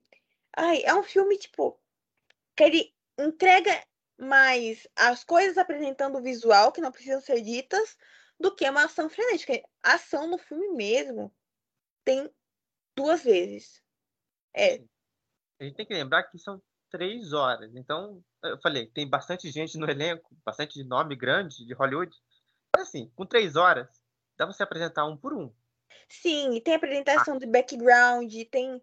E, no- nossa, e tipo assim, explica o que tá acontecendo na galáxia, naquele universo, né? Então, assim, é um filme que se você vai assistir, vai assistir pensando, ah, vai ter cenas de ação, vai ter, tipo, só tem, que eu me lembre mesmo, tem duas, só duas grandes cenas. Que é a contextualização da guerra e quando lá a sede da família Trades é invadida. Hum, E, tipo, é só isso mesmo. Porque de resto é mais a questão do Paul se descobrindo, né? Os poderes dele, a questão do, do golpe de Estado que tá acontecendo, salvar a família, a mãe dele que também tá grávida, eles no meio do deserto inspirando lá a droga. É isso. É, é bom também lembrar aqui que eu falei que são três horas, mas é parte um. Então vai ser mais ou menos seis horas, vai. O outro deve ter também umas três horas, duas horas e meia. Sim, isso, isso se não, tipo, sei lá, não Tem mais lançar seis. no, num Blu-ray a versão estendida. Não sem entendi. corte. Versão não viva é o nome da, da versão. Deve É ter o quê? Seis horas? É a versão este- porque o De- De- Denis Villeneuve diz que assim, de bruto dessa primeira parte ele tinha seis horas de filme. Parada, hein? Que, imagina que beleza, você vai no cinema, fica seis horas do cinema. Eu já não tava aguentando ficar assistindo Vingadores três horas. Meu, meu Coca-Cola virou um xarope inacreditável. Imagina seis horas. Era só de Então. fralda no cinema. Então, tipo assim, só pra concluir aqui de, de Duna. É um filme assim impecável que vai fazer o Rapa no Oscar e é isso mesmo. É o filme do ano. É, Bruno, não vou mentir, é o filme do ano, assim, na minha visão. Sim. Filme de bom do ano, é o melhor do ano. Esse é o melhor. Esse é o melhor filme do ano, assim. Porque o filme Sim. do ano, em questão de, de popularidade, é outro, que a gente vai falar depois. Sim, mas tipo assim, se você for pegar por qualidade e, Aí e, é to- que- e tudo, é Duna. Porque Duna, é, ele é uma experiência. Não é, não é um filme. Você fala, ah, vou assistir Duna. Você não vai assistir o filme, você vai ter uma experiência visual, sonora, tudo assim, porque o filme é muito impecável. É um negócio assim que é de tirar o fôlego, literalmente. As cenas que tem o, o a pl- plano sequência deles no deserto é a coisa mais linda do mundo, Bruno. É bom também falar que vai ter um jogo. Ou seja, estão colocando aí coisa de Duna até Até o 2070. Porque, porque, se não me engano, Duna são ou nove ou doze livros. Sim, tem um livro, tem um filme. Agora vai ter, tem esse novo filme, né? Uma nova franquia. Provavelmente vai ter mais seis, sete filmes. Vai ter spin-off, vai ter tudo isso. É, vai, vai ter, fica vendo. Se duvidar, eu vou até fazer uma série Sim. na HBO Vai ter série animada. Eu tenho certeza, vai ter uma série animada. Duvido? Ah, não, não, isso é verdade, tenho certeza também. Vai ter uma série animada, vai Aqueles ter traços assim, oh meu Deus. Sabe? Com Sim. certeza. tudo na HBO Max. Claro. Inclusive, esse filme, se, você quiser assistir aí com a Duda, Tá na disponível. HBO Max. Tá disponível no HBO Max, tá? E minha nota, só pra fechar aqui, é 10. Ah, eu, pra você é o filme do ano, então vai ser 10. É porque é, é assim, gente, é uma qualidade assim. Ó, pra mim, é- são dois filmes que são os dois do ano. E é um musical? um, um musical que eu, eu chorei assistindo demais. Sabe quando você chora de emoção assistindo alguma coisa? Eu chorei de emoção, Assim, porque vou- assim, você chorar de emoção não é tão difícil assim. Né? sim, Então, mas tipo, é esse, acho que tá para a par, o Duna e o, e o último da nossa lista. então, então, os seus melhores já tá aí, né? Na cara de todo mundo. Já tá aí. E vamos pro próximo filme, que aí, é um filme é o filme da Marvel. a Marvel, a É Marvel melhor que. Ah, Peraí, é melhor do que. Viúva Negra. Óbvio. Porque esse filme, ele, ele é dentro da Fórmula Marvel, claro, mas ele tenta ser uma coisa a mais. Ele tenta ser um filme de luta. Ah, É, tem- e eu, eu acho que também ele tem a questão do, do plot principal ser aquilo que você fica, meu Deus, sabe? Que você fica, nossa, mas é, é isso que o pai dele é mesmo? Não, é que assim, o filme, até metade, ele é um filme de arte marcial. Do final, ele é um filme totalmente diferente. Ele muda no meio do filme. magia. Sim, ele vira, ele era um filme de arte marcial, ele vira um filme sobre lenda chinesa, no final, do bem pro final ele vira outra coisa. Essa parte da, da lenda chinesa eu não gostei tanto assim não, viu? Eu já vou adiantar aqui. Eu, eu achei que Eu ficou gostei muito mais da mais parte de luta. explicado. Eu achei que ficou muito mais explicado. Acho que a questão não é mais explicada, a questão é de mudar o filme tão maluco assim, que no final, você espera assim, vai ser uma luta inacreditável. Você viu a luta do ônibus, você viu a luta do andaime. Assim, vai ser uma luta, vai descer ele a porrada. Mas não, é E uma aí fica de atacando, atacando a, a- anel. Pô, aí, aí baixou, assim. A minha nota baixou por causa disso. Se fosse um filme inteirinho assim, no final tivesse uma luta, pá, pá, pá, aí eu falava, olha aí, que beleza. Eu não lembro que nota eu dei pra esse filme, mas se eu dei uma nota maior, vai abaixar ne- nesse, nesse agora. Porque eu acho que ele é um filme bom. Só que ele não é um filme que eu assistiria mais de uma vez, sabe? Vou falar aqui, de filme que eu assistiria mais uma vez, eu assistiria dois só. Viu? E, e série, eu acho que eu assistiria uma só série outra vez. Que é a WandaVision. Sim. Assim, eu não tenho costume tanto de assistir série, tirando é, to- todo ano, assim. É, é, Eu repetir. Agora que tá tendo série de super-herói, mais, né? Vai ter Peacemaker daqui a pouco. A gente vai assistir. Vamos. Mas, Assim, de John repetir é Cena, muito gente. difícil. É Tem John muito. Cena, olha. Vai ser. Eu já, já tô avisando. O cast de Peacemaker vai ser o babando ovo do John Cena do início ao fim. Ó, se tiver. Ó, você tá falando que vai ter um cast Peacemaker, que você quer. Então vai ter um cast de The Boys porque eu quero. Com certeza. Pode deixar então, eu até assisto Hum. pra gente comentar. Porque eu- eu, Mas- sei- eu já, eu já sei que vai ser uma série louca, se for Peacemaker igual do, da, do filme. O roteiro é do James Gunn. Então, E direção também. mas aí, você nunca assistiu The Boys. Não. Então, assiste essa série e assiste depois The Boys. Que aí você vai ver o nível de loucura que é. Que assim, não, não aconselho a ninguém assistir The Boys. Porque ela é muito boa, mas pro lado maluco. Então, se você é muito frágil, não assista The Boys. Não assista com seus pais. Principalmente com seus pais. Com, É com- Peacemaker também. Peacemaker. No trailer já tem baixaria do John Cena. Não, no, no, quando você coloca um herói que ele é apaixonado por uma mulher que trata ele como um filho, eu acho que é um limite muito alto, assim, que tá, tá quase saindo pra fora esse limite, sabe? E que ele tem uma águia. Não, tá falando de The Boys. Ah, não, tô pensando de, do, do Peacemaker, porque no Peacemaker ele tem uma águia de estimação, porque é o símbolo dos Estados Unidos. Patriota, lá, Capitão Pátria. Ele bebe leite de mulher grávida. Ai, meu Deus. É um nível Jesus Cristo. de escrotidão que tem na série. É um nível, assim, que Bebe leite de mulher grávida, tipo, Não, a direto. mulher morreu e deixou o, o vidro de leite lá pro bebê dela. E ele bebeu tudo. Ele bebeu tudo. É- um nível assim que você fica. Tem hora que você olha pra, pro teto, você olha pro chão, você fala assim, olha só como esse chão tá sujo. Olha só como tem uma aranha em cima do teto. Porque tem hora que você, né, a vergonha sobe no nível também. Meu Deus. Mas não desviando mais do assunto, voltando pra Shang-Chi. Eu acho que Shang-Chi, ele é um filme, assim, sessão da tarde. Sim, mas ó, eu lembro que você falou pra mim, e tá gravado, inclusive, em um dos casts, que eu não faço a menor ideia qual seja, que você, eu também falei, que eu não tava com expectativa nenhuma. Sim. Isso foi uma surpresa. Sim, foi, ele, ele foi uma grata surpresa também. É porque, assim, eu achei que ele não teve tanta divulgação. Teve tanta divulgação e os posters são horríveis. Não, o, os posters é feito no Paint. Eu, olha, de pôster que eu tô vendo aqui, o pôster mais perda é dele. É impressionante. E, olha, olha e, eu ach, eu achava que os pôster mais, mais feios eram de Eternos. Eu acho que o pôster mais feio é de Homem-Aranha.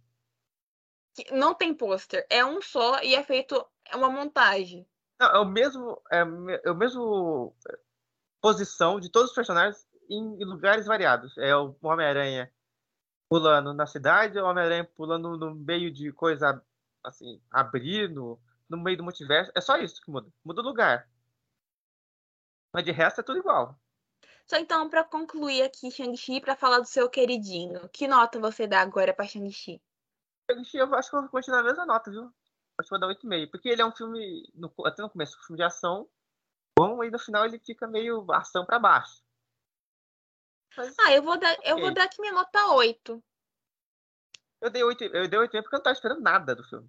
Eu também. Eu não assisti nem o trailer. Eu só fui. Eu fui e gostei, assim. Achei o filme legal. Eu gosto sabe, de. Sabe por quê, por quê também?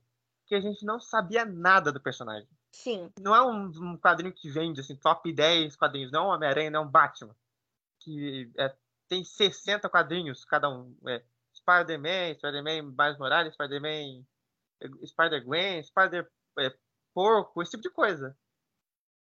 Então ele é pequeno, ou ele é coadjuvante numa história. Então você vai na banca procurar um quadrinho do Shang-Chi. É, não vai ter. Não, vai hum. ter, mas deve sair bem menos. Sim. Hoje em então... dia deve sair mais. Uhum. Uh, mas agora vamos falar do seu queridinho, Bruno. Esse que eu tenho certeza que é o melhor filme do ano na visão do Bruno. Pra mim é. Eu, o povo detonou o filme, mas eu entendo porque detonou também eu já falei, eu vou falar não. O filme foi vendido muito errado.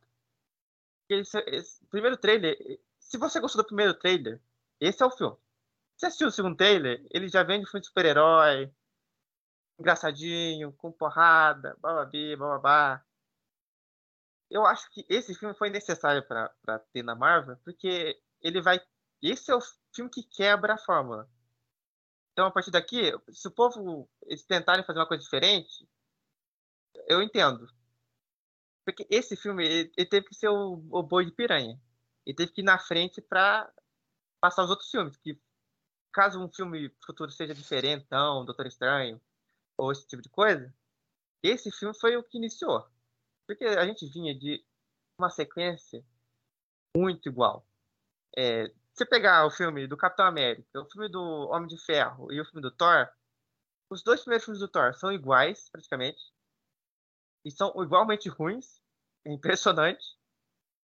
O Homem de Ferro.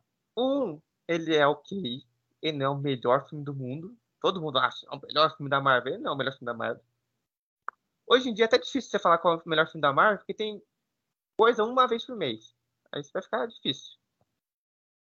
E o Capitão América, o primeiro filme, ele é um filme de herói normal, só que na Segunda Guerra. E o terceiro também, é ele é ok. E todos esses filmes são dentro da forma. Tem o, o herói, herói, tem o vilão, vilão. Aí ele pega alguma coisa, ou ele captura a mocinha, ou o mocinho, ele sequestra, no final tem uma batalha, o vilão morre, ou perde, ou é teletransportado, acontece alguma coisa de ruim. O herói fica bem e é, essa é a vida. Esse filme, ele, ele vira essa coisa de ponta cabeça. Ele não é uma linha linear ele vai e volta durante as eras. Ele está no presente, ele volta ao passado. Ele volta ao presente, volta mais para o passado. Que já é um jeito diferente de contar a história nesses filmes de herói da Marvel. É, eu, eu imagino que. Eu não assisti ainda Eternos, vou esperar chegar no Disney Plus, chega dia 12 de janeiro. E eu imagino que, tipo assim, essa questão é, não linear, com a direção da Chloe Chow, eu acho que dá um ar, assim, mais de levar a sério, sabe? Sim. Dá, dá um ar mais imponente. Porque, querendo ou não, é você estar tá conectando o passado com o presente, né? Sim. Então, esse, é... esse filme, ele, ele pega todo, até antes da cronologia estabelecida, né? Porque começou em 40 e tantos, com o Capitão América, até hoje. E esse filme passa antes, muito antes, 5 mil anos antes. E, e eu acho que, por esses motivos que eu falei, que ele foi bem menos de crítica. É, porque se você vende o filme como um filme de ação, né, um filme B, tipo, ah, bem basicão, as pessoas vão esperando, ah, nossa, vai ter muita cena de ação, vai ter um vilão, porque eu lembro que ele foi vendido como o Kit Harington com o Jon Snow, que ele, ele que seria o grande vilão. Então, isso já é um problema, porque o Kit Harington aparece cinco minutos, só. Ele tipo, aparece no começo e no fim. E acabou. É, e meio que, tipo, se eu fosse assistir esse filme, eu assistiria mais por ele. Porque eu gosto dele como ator. Hum. Mas, ó, e, e pelo Rob Stark também. Então. Porque quando você vê o filme, você vê o cartaz, você vê tudo, vê assim, é um super grupo. Com mais um super grupo. Que um ajuda o outro. E aí no e filme você começa a ver que ele vai.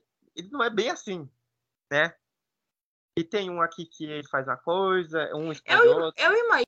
Então, cada personagem é uma coisa. Tem a mãe do grupo, tá claro no trailer, tá claro no filme quem é. E tem os parentes, entre aspas, né? Porque tem o cara que resmunga, tem o que não tem esperança, tem a, a que tem inveja. Tem uma personagem no meio do filme que você descobre que tem inveja. Que, assim, é um tema muito mais profundo do que você imagina você fala assim, caramba, e esse personagem que tem inveja, no final ele conta o que ele sente e tudo isso. E você fala, nossa, não parece um filme da Marvel. Muita gente Quantas falou isso. Quantas horas de filme são? É, é, o segundo maior filme da Marvel, duas horas e meia. Porque ele tem muito, mas muito parte de contemplar o ambiente. Eu acho que essa questão desse filme ter esse espaço para mostrar os sentimentos dos personagens é uma coisa mais da visão da Chloe Chow. Sim. Pelo tato dela de escrever, né? Pelo... Se você assistir o último filme dela, que é o. Nomadland. Nomad... É, é Nomadland. Isso. isso, Nomadland, que ela ganhou Oscar de melhor diretora, de melhor roteiro adaptado. Não, desculpa, é só de melhor diretora. O melhor roteiro adaptado foi para Bela Vingança. É... Você vê que ela também, ela, o, o filme não tem muitos diálogos, é mais você ali, você, mas mesmo não tendo diálogo, você consegue ter noção do que o personagem está sentindo. Sim. Pela linguagem corporal dele. Nesse né? filme, tem um certo momento que um certo personagem morre no, no meio do filme. E aí, o filme ele para tudo. Ele para todo o conflito, e aí todos eles se reúnem, aí cremam o, o corpo do personagem, Aí tem cena, uma cena bonita do, da Angelina Jolie jogando as cinzas no, no rio. Então ele tem essa pausa para todos eles sim, começar a sentir, né? Porque todo filme de herói assim, que quer ser rápido e quer ser dentro da fórmula, ele não tem muito tempo para o personagem sentir o que aconteceu. É assim, ah, tal pessoa morreu. Ah, mas, ó, tem que lutar com o vilão. É tem tipo, só... morreu, é que pena. Mas vamos voltar para a luta? Sim. Só tem duas horas de filme, corre. E esse filme, eu acho que a liberdade que deram para diretora é visível assim. Assim, a liberdade é mais ou menos, porque o filme foi falado agora há pouco que o filme teria um final diferente. Eu acho que assim, é, falaram para Chloe Chow fazer uma narrativa dela, porém com ressalvas. Ó, você Sim. pode fazer isso, porém tem, tem, que ligar isso, aqui, tem que ligar aqui, tem que ligar aqui. Mas esse filme, se você não assistiu nenhum filme da Marvel, você pode assistir ele que ele, ele é completamente fora. Agora eu vou fazer uma pergunta, Bruno. Vamos supor que eu não gosto de filme de herói. Não gosto, acho muito. Ai, nossa, não é cinema, como diz alguns diretores. Eu posso. Eu vou gostar desse filme se eu chegar a assistir ele? sim. Porque ele, ele é um filme de super-herói, claro, mas ele tem algo a mais. E não é só um filme de porrada, né? De, de tirinho. Ele é um filme sobre algo a mais. Ele, como eu falei antes, ele é sobre o que você faria pelo que você acredita. Até onde você iria. Tem um certo personagem que você não espera, ele faz de tudo é, pelo que ele foi dito. Assim, ó, você tem que fazer esse trabalho. Ele vai até o fim, acreditando nisso. E ele faz o, o de tudo. De tudo ruim e de tudo bom. Pra, uhum. acontecer isso. Então ele não é só um filme de herói, uh, vou assistir mais um filme de herói no cinema. Todo mundo que foi nesse, no cinema pensando nisso vai se decepcionar. Você eu vou assistir o filme do herói da Marvel pra passar o tempo. Esse não é pra você passar o tempo. Filme pra você pensar sobre ele. Sim, é, é a linguagem da Chloe Chao, né? Ele é muito bonito. Ele é inacreditável. Assim, dos filmes da Marvel, de fotografia, eu gosto do Thor Ragnarok, que é loucaço e coloridaço. Gosto desse Eternos. Eu... As, as cores de Eternos são mais umas cores neutras, né? Tipo, umas cores mais. Não, tem hora que ele é neutro ao máximo. Tipo, pôr do sol, a, o céu assim, meio amarelado, e o, a terra assim, amarela mais escuro. E tem horas que tá em Bollywood, e aí é coloridaço. Aí é loucura. Eu, ó, você está falando assim que é um filme de super-herói que não é tão filme de super-herói. Mas a cena de luta também é inacreditável. A Macari, que é a velocista, né? Que seria o Flash ou Mercúrio, né? Tem o mesmo poder, mas ela manda muito bem. Tanto que tem muita gente hoje, na, na época que lançou o filme, as redes sociais encheram de pessoas que gostaram mais dela, da Macari, e do Druid, que é o par dela. Só que eles não são tão. Eles não, o, o, foco não é sobre eles, é sobre outra coisa. Então, não ficou tão. Eles não tiveram tanto tempo de tela. Mas num segundo filme, ou em outro filme que eles vão aparecer, pode, pode ter mais tempo. Então, qual é a sua nota para Eternos, de novo? Eu vou tirar 9,5. Eu não vou. Essa nota não vai. Cada vez que eu penso sobre o filme, eu, ele fica melhor ainda para mim. Quando ele ah. sair, eu vou assistir de novo. Então agora vamos falar sobre um filme que. É o menos, é o menos bom do ano, vai. É. É Venom Tempo de Carne e Piscina. Tempo de Carnificina, que é um filme que tem um nome bom pro filme. Com um vilão meh. Não, o vilão é bom. O problema não é o vilão. O problema é o Venom. Eu acho que. Eu acho o... que isso é muito triste. Quando você faz um filme sobre um, um, personagem e a pior coisa do filme é o personagem.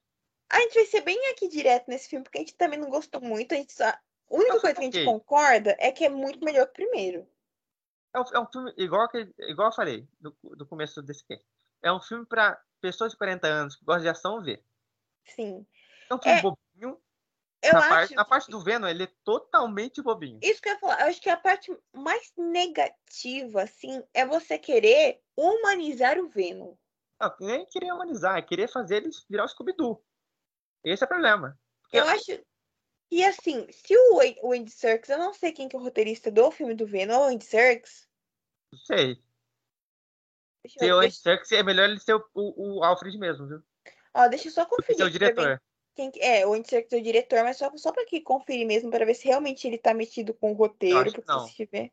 Se for, ele tá triste, hein? Não, o roteirista é Kelly Marcel. Vamos ver aqui. É uma mulher. O que ela escreveu? Ela escreveu também 50 Tons de Cinza. Ah, mas é claro. A parte de galhofa, olha, tá de parabéns. Será que não faz um filme de Scooby-Doo, um reboot? Seria um bom. Ela, Porque... foi a, ela foi roteirista de 50 Tons de Cinza e de Venom. Ela foi também roteirista do Venom 1. Ah, mas aí. Esse currículo tá de parabéns. Hein? A pessoa que escreveu.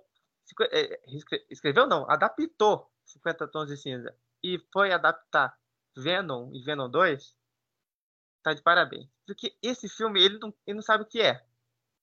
Ou ele é muito. Ele ou ele tenta ser pesado ou ele tenta ser divertidinho. É, eu acho que assim, na parte. É, é tipo assim, é como se tivesse dois núcleos e cada núcleo queresse dar o tom do filme. O núcleo É, do os Venom. núcleos são muito diferentes. O núcleo do Venom, Galhofa, Scooby-Doo, hahaha. Enquanto o Venom, no- o Venom que mata galinha e come chocolate em vez de comer gente, E, e É vai pra demais. boate. sim, vai pro boate e o povo não se cai na real e vê que é um bicho gigante. Fala, Aí, olha, aí que, em, que contra- cosplay bonito. em contrapartida, tem o lado Coringa. É, tem um... A- a- Ah, eu acho que deixa- a roteirista falou assim, que, Não, que deixa vai fazer? Deixa, eu- deixa eu fazer aqui, falar o que é esse filme. Esse Uma tristeza. filme, não, ele é como se fosse o Joaquim Phoenix naquele filme do Batman, do que tem George o Clooney. do George Clooney. É É isso. tipo isso. Imagina, imagina você pegar o Coringa. Não, ele não é tão bom assim, calma. Tá, Ele pega o Coringa do Jared Leto, do, do Snyder Cut, que ele é mais pesado, isso tá visível, né, naquela cena, Sim. e coloca no filme do Batman do, do George Clooney. É assim, isso. É, é, tá acontecendo? do filme. Porque tem momento que você fica, nossa, que pesado o drama do, do Carnificina, né? O Carnificina, ele, ele matou um cara pra entrar no computador do cara só. Ele, ele pisou na cabeça do cara pra pegar o computador. Aí você corta pro comendo galinha, comendo chocolate e fazendo comida. Ah, pelo amor Curtindo Deus. festa. Olha, eu É acho que assim, acho que o Serkis deve ter olhado para aquele roteiro, falando, Jesus, o que que me deram para fazer? Contrataram, o que eu vou fazer? Vou ter que fazer daqui. Porque assim, a culpa não é só dele. Não, é da, da roteirista 50 tons de cinza. Mas, ó, eu, eu, não, eu esqueci de falar uma coisa no cast sobre Venom 2, que é uma coisa boa sobre o, o, o Venom e sobre o, o ator que eu esqueci o nome agora, o. Tom Brady. Quem? É Tom Brady? Tom, Tom Hardy! Ah, o Tom Hardy. Uma coisa que ele faz muito bem é essa coisa de o corpo dele não controlar, ele não controla os movimentos e o Venom controlar. Aham. Isso ele consegue fazer bem. Tipo, o Venom querendo andar, ele não. Isso ele consegue, mas o de resto, esquece. Não, pra mim é um milagre eu ter conseguido entender tudo que ele fala nesse filme. Eu assisti dublado, então eu entendi tudo. Eu assisti legendado, mas sim.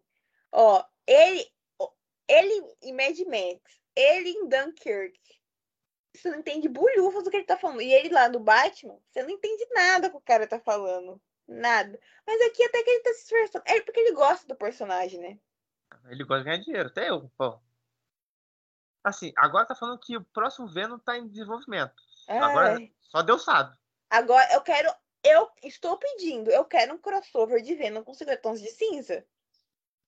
Mas aí vai ser uma nojeira inacreditável. Não, eu quero, Bruno. Você não Tem um quer? bicho tentacular falando sobre chico- chicoteando gente. É isso que tá falando bem. Eu, e tendo um quartinho vermelho. É o cortinho do Carnificina, né? Sim. Eu, ó, eu, quero, eu quero esse crossover já.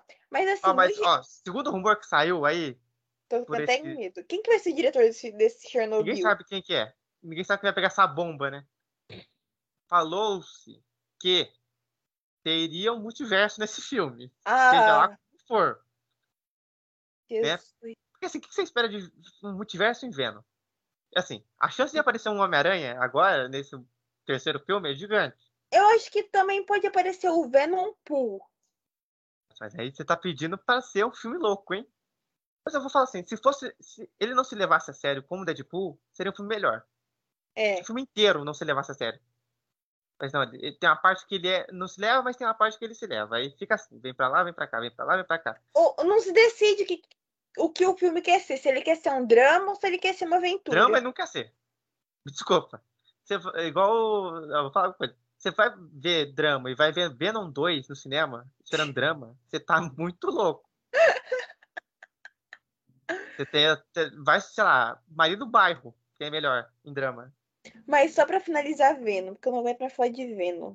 Fica um tempo falando de Venom, olha que porcaria. Qual que é a sua nota pra Venom, Bruno? Ah, eu, vou, eu não lembro se eu dei 7 ou 6. Vai, vai 6,5, vai. É, eu também, vai. 6,5, 6 aí. Ok. É ok. Melhor que o primeiro, pelo menos. Aí também, né? Que, que, que comparação, né? Agora vamos falar da. É o maior ma- filme do ano, vai. Você gostou ou não, é o maior filme do ano em questão de Não. hype. Não. Não é? é? Duna teve mais hype. Sim. É, teve. Na cabeça da Duda teve mais hype. Ai, Duna mais hypado. Por to- um Duna total de melhor. 5 pessoas. Assim, como filme de super-herói, ele é o melhor. Que eu, eu considero Da ele um filme de super-herói. Não, pra mim ele não é o melhor do ano. Nem de- no- Nossa, nem de longe. Esquadrão E o- Suicida é, tem é Esquadrão mil Suicida. vezes melhor. Mas eu acho que Esquadrão Suicida, ele é um filme de super-herói que não é tão, tão super-herói. Ele é mais um filme do James Gunn do que super-herói. É. É um filme assim, louco. Essa é a definição. A gente já falou uma hora e meia sobre o Homem-Aranha. Sim. Só A a melhor coisa do não... Homem-Aranha é os. o- vou- aqui já vai ter spoiler. É. A melhor coisa do Homem-Aranha é os Homens-Aranhas. E o É. melhor Homem-Aranha é o do Andrew, de longe. Sim. Inclusive, ele. O que ele não fez nos filmes, ele fez aqui num. Em Em 20 minutos. 40 minutos. Porque no filme dele é muito. Tanto que esse, esse filme reviveu a hashtag para o povo pedir o Amazing Spider-Man 3. Eu, eu vou falar, eu, eu entraria nessa hashtag. Eu também Eu- não duvido que, que vão. Eu não duvido que a Sony. A Sony vai- agora deve estar louca. Com, com os cifrões assim brilhando no olho, né? O filme tem quase 2 bilhões. Tem 1 bilhão e 400 Já fez? já. Então, imagina só. Será que vai bater Vingadores? Eu acho que não. Vingadores não bate. Hum. Mas assim, no geral, é um filme legal, tá? Não, eu não achei grandioso, meu Deus do céu, vai explodir minha mente. Não, acho que tem filmes de outros filmes da Marvel que são muito melhores, assim. É, o elenco é carismático. é, os personagens são ok pra mim. Eu não, eu não conheço nada do universo do Homem-Aranha, então estaria pedindo pra assim, mim. Nenhum de, de nós dois é fã, fã.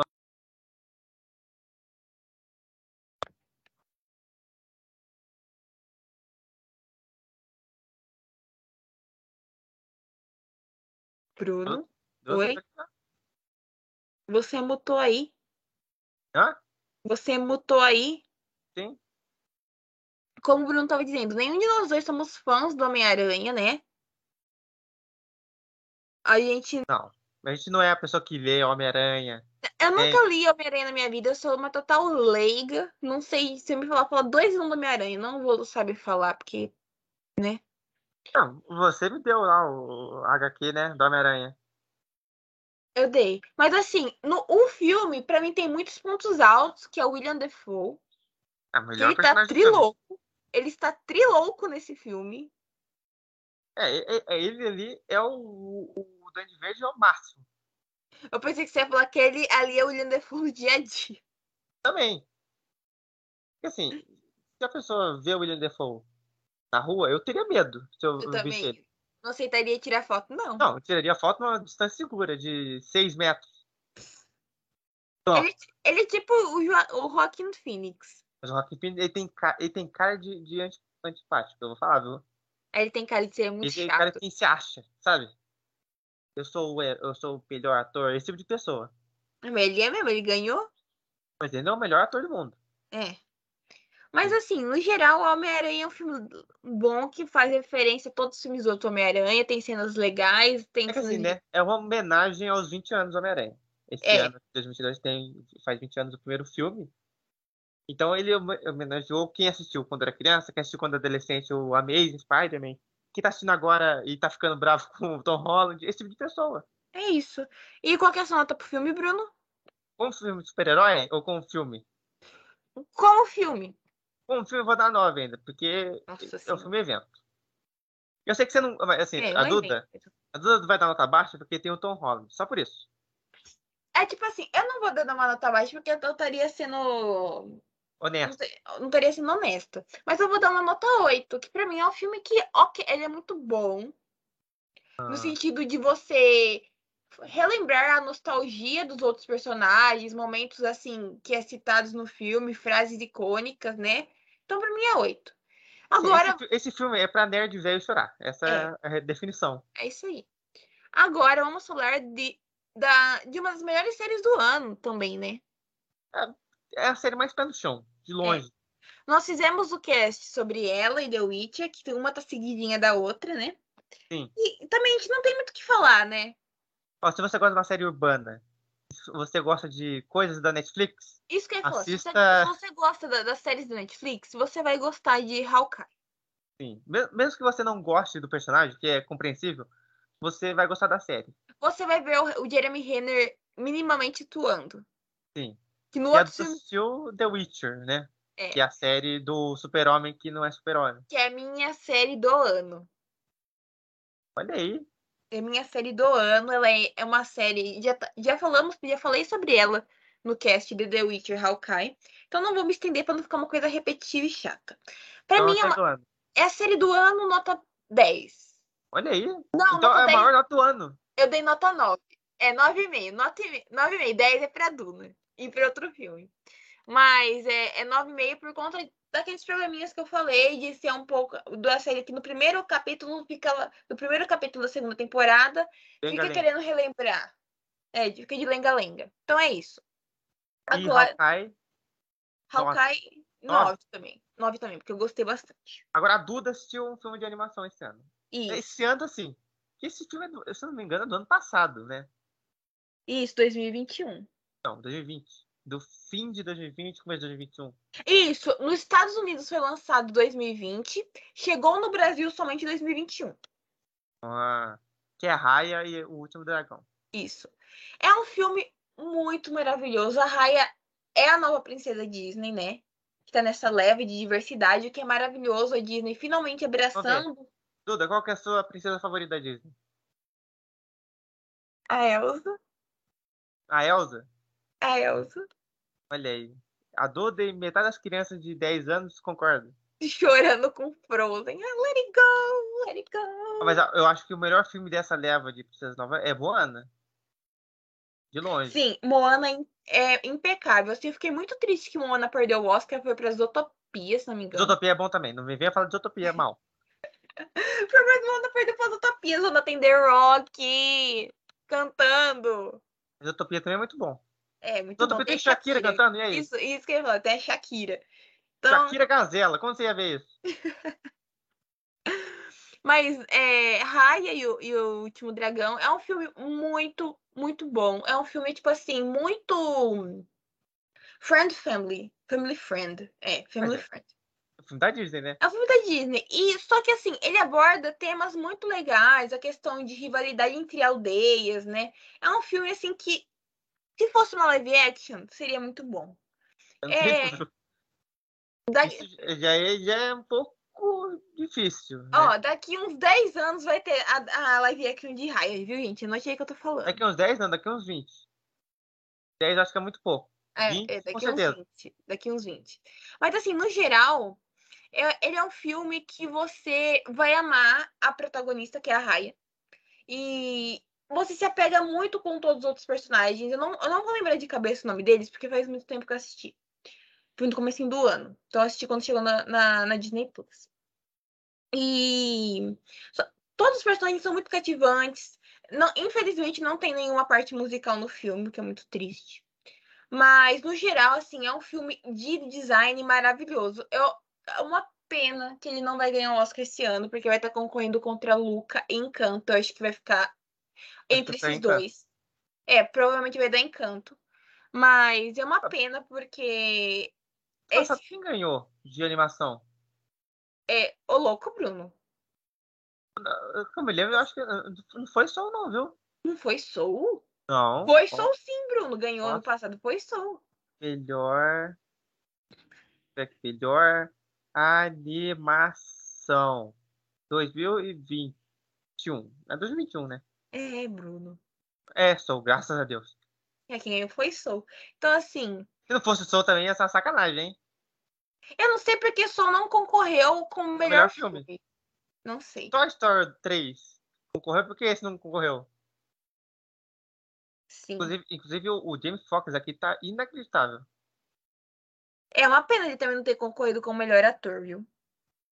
Ah, mas é difícil. Filme de animação, filme de herói, eles têm uma barreira que aqueles velhos que votam na academia, eles não, não consideram filme, assim, filme, filme. Mas, assim, Mas, mas trocar, né? Soul, mas Soul dá, dá uma surra em certos filmes aí, filme, filme mesmo. Eu vou falar aqui, ó. Soul dá uma surra em boa parte dos filmes que a gente tá falando aqui. Mas é verdade.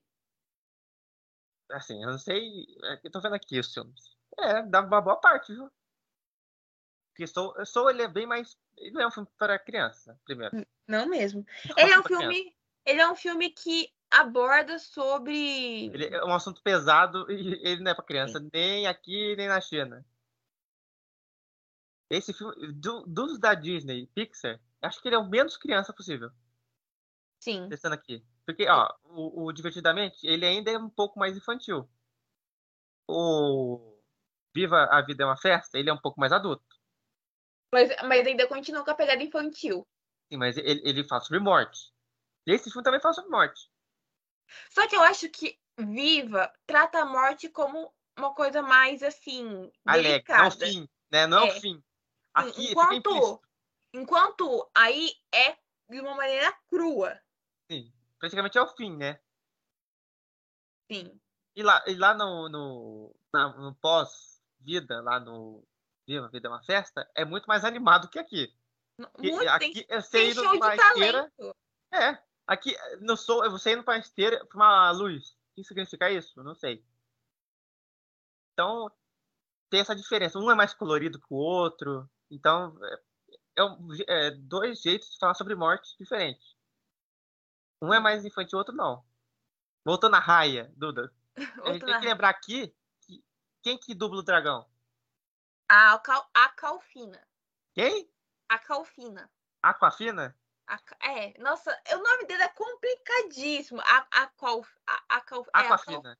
Aquafina, sei lá. Assim, água e fina. Aquafina.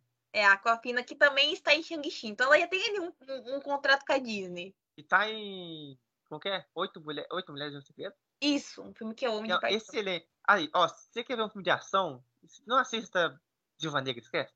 Assista. É, Oito mulheres. Ocean's, Ocean's Eight. Que não é um filme de ação, né? É um filme de roubo. Filme de, filme de roubo maravilhoso. É excelente. Que tem a Sandra Bullock É um bebendo elenco inacreditável. e a Rihanna. Diana Aquafina, é, Helena Bonham Carter, Carter, a Kate Blanchett, a Ah. Sandra Bullock, Anne a- Hathaway. Anne Hathaway. Tem um elenco inacreditável. Maravilhoso. Mas voltando à raia, Qual que é essa que- nota da raia, Duda? 10. Olha aí. Eu pensei que você ia dar 10 para outro, mas tudo bem. Então, a, É, animação- parte de a- a sua animação animação- favorita do ano é essa. Essa. Mais do que Encanto- Luca, mais do que Encanto. Ai, eu vou falar, eu não gostei muito de Luca. Eu achei com, com o Alberto, se não me engano, que é o amigo do menininho, do Luca, ele é muito chato. Então, assim, nossa, personagem chato. Você assistiu Luca? Não. Nossa, é um personagem chato. Pra- eu falei antes, eu não assisti Luca porque eu sei que nada vai esperar Soul. Então eu já fiquei com aquela expectativa lá embaixo, assim. Uh, lá embaixo. Ele é um bom filme, muito bonito. Ele vai É- é... Soul. Não. Mas eu acho que é, a questão, ele fala de, de uma questão que, ela- que ele abraça, que essa questão abraça muitas causas. Eu acho isso muito importante. Então ele é um filme importante. Sim, é um filme importante que fala sobre diversidade e como você se enxerga dentro dela. É É uma- que todo filme da Pixar, ele é, é uma metáfora para uma coisa da vida real. Isso. É como se fosse uma parábola, né? Sim. Uma parábola, não, qual é o nome?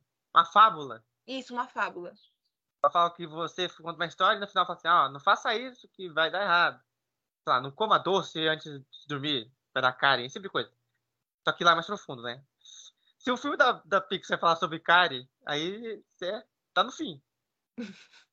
Mas eh, tem um, um curta que eu tenho que falar aqui também, que é o Bao, da Pixar, Ai, é que é lindo. muito bom. É lindo. Ganhou o Oscar de melhor é, curta. Melhor curta. Inclusive, esse ano de 2022 vai ter um filme só do, do diretor do curta, que é o Turning Red.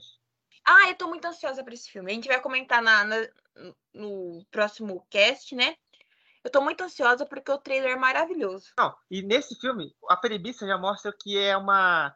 Tá falando, tá falando implicitamente sobre a virada da adolescência, da criança para a adolescência. É uma criança que, quando ela fica brava, vira um monstro. Entende? Então é, é a modificação da pessoa crescendo. Essa é a. Né, ponto, na realidade, que fala. Só que usa um monstro gigante vermelho. parece muito fofo. Então agora, agora é o local de fala do Bruno. Eu joguei Far Cry 6.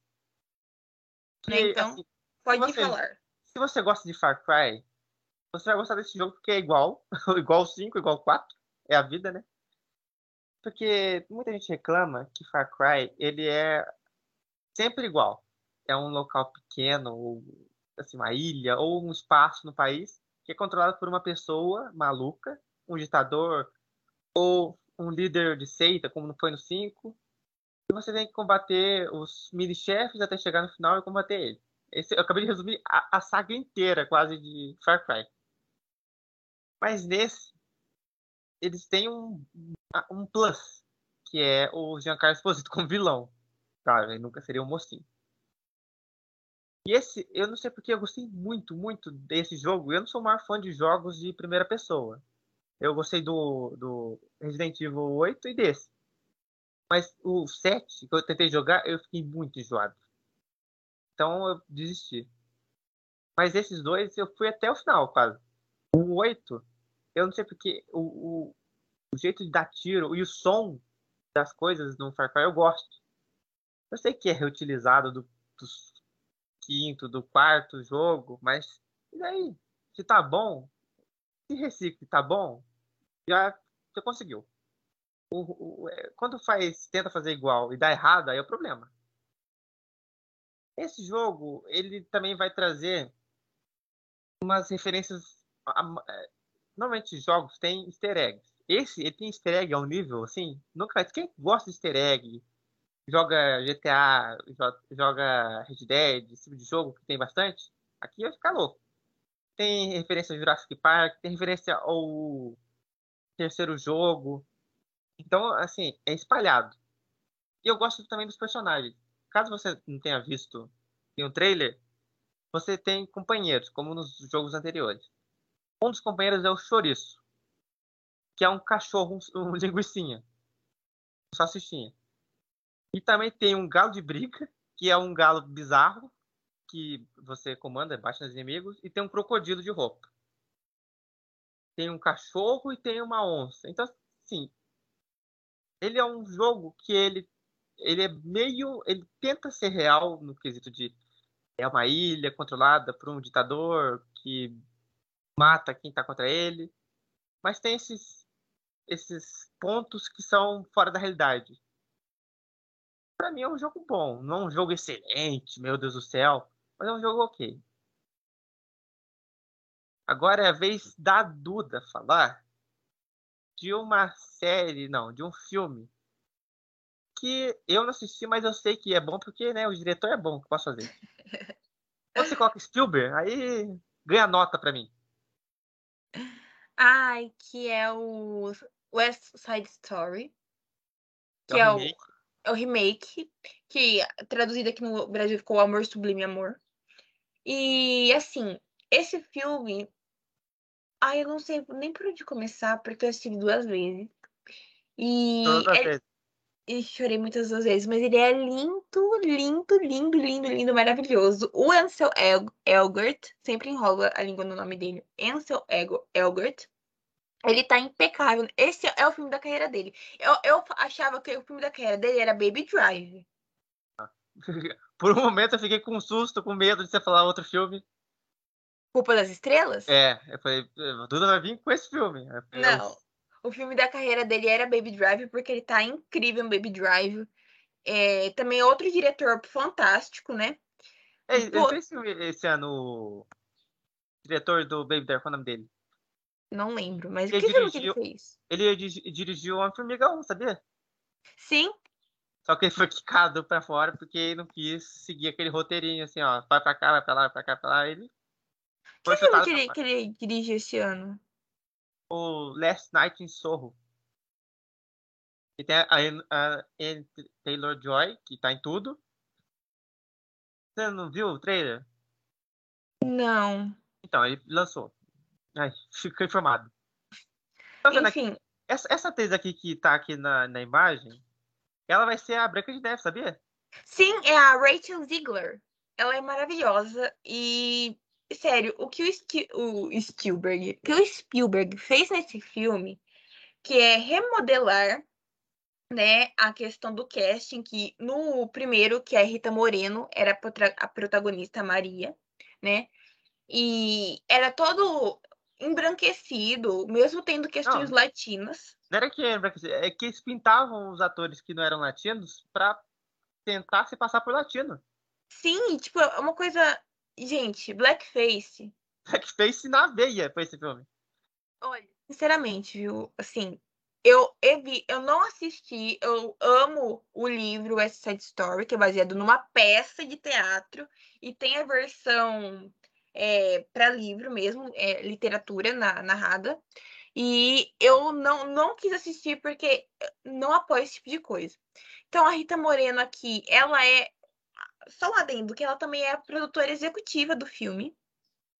Porque assim, como ela foi protagonista no primeiro, então ela ia ter uma, uma participação. Easter egg do filme. Então, é, é, assim, não querendo. Mas ela é uma das pessoas que entendem mais desse filme, né? De uma então, forma já, tanto positiva ela... quanto negativa, né? É. Assim, mas eu acho que o ator não tem culpa, assim, tanto de entrar nesse filme maluco que tem blackface do começo ao fim. Né? Ah, mas quem sei lá, tem culpa Bruno. é o produtor e o diretor, quem, a galera do estúdio. Mas é meio como se você estivesse compactuando, sabe? Sim. Assim, é, é, é, que o filme também ele foi muito premiado, né? Esse primeiro. Foi, foi. Ela ganhou um Oscar, não ganhou? Ganhou, ganhou de melhor atriz. Não. Então, esse é o problema de Hollywood. Porque o prêmio apaga a mancha ruim do filme. Exatamente. Igual o que aconteceu com o, ca...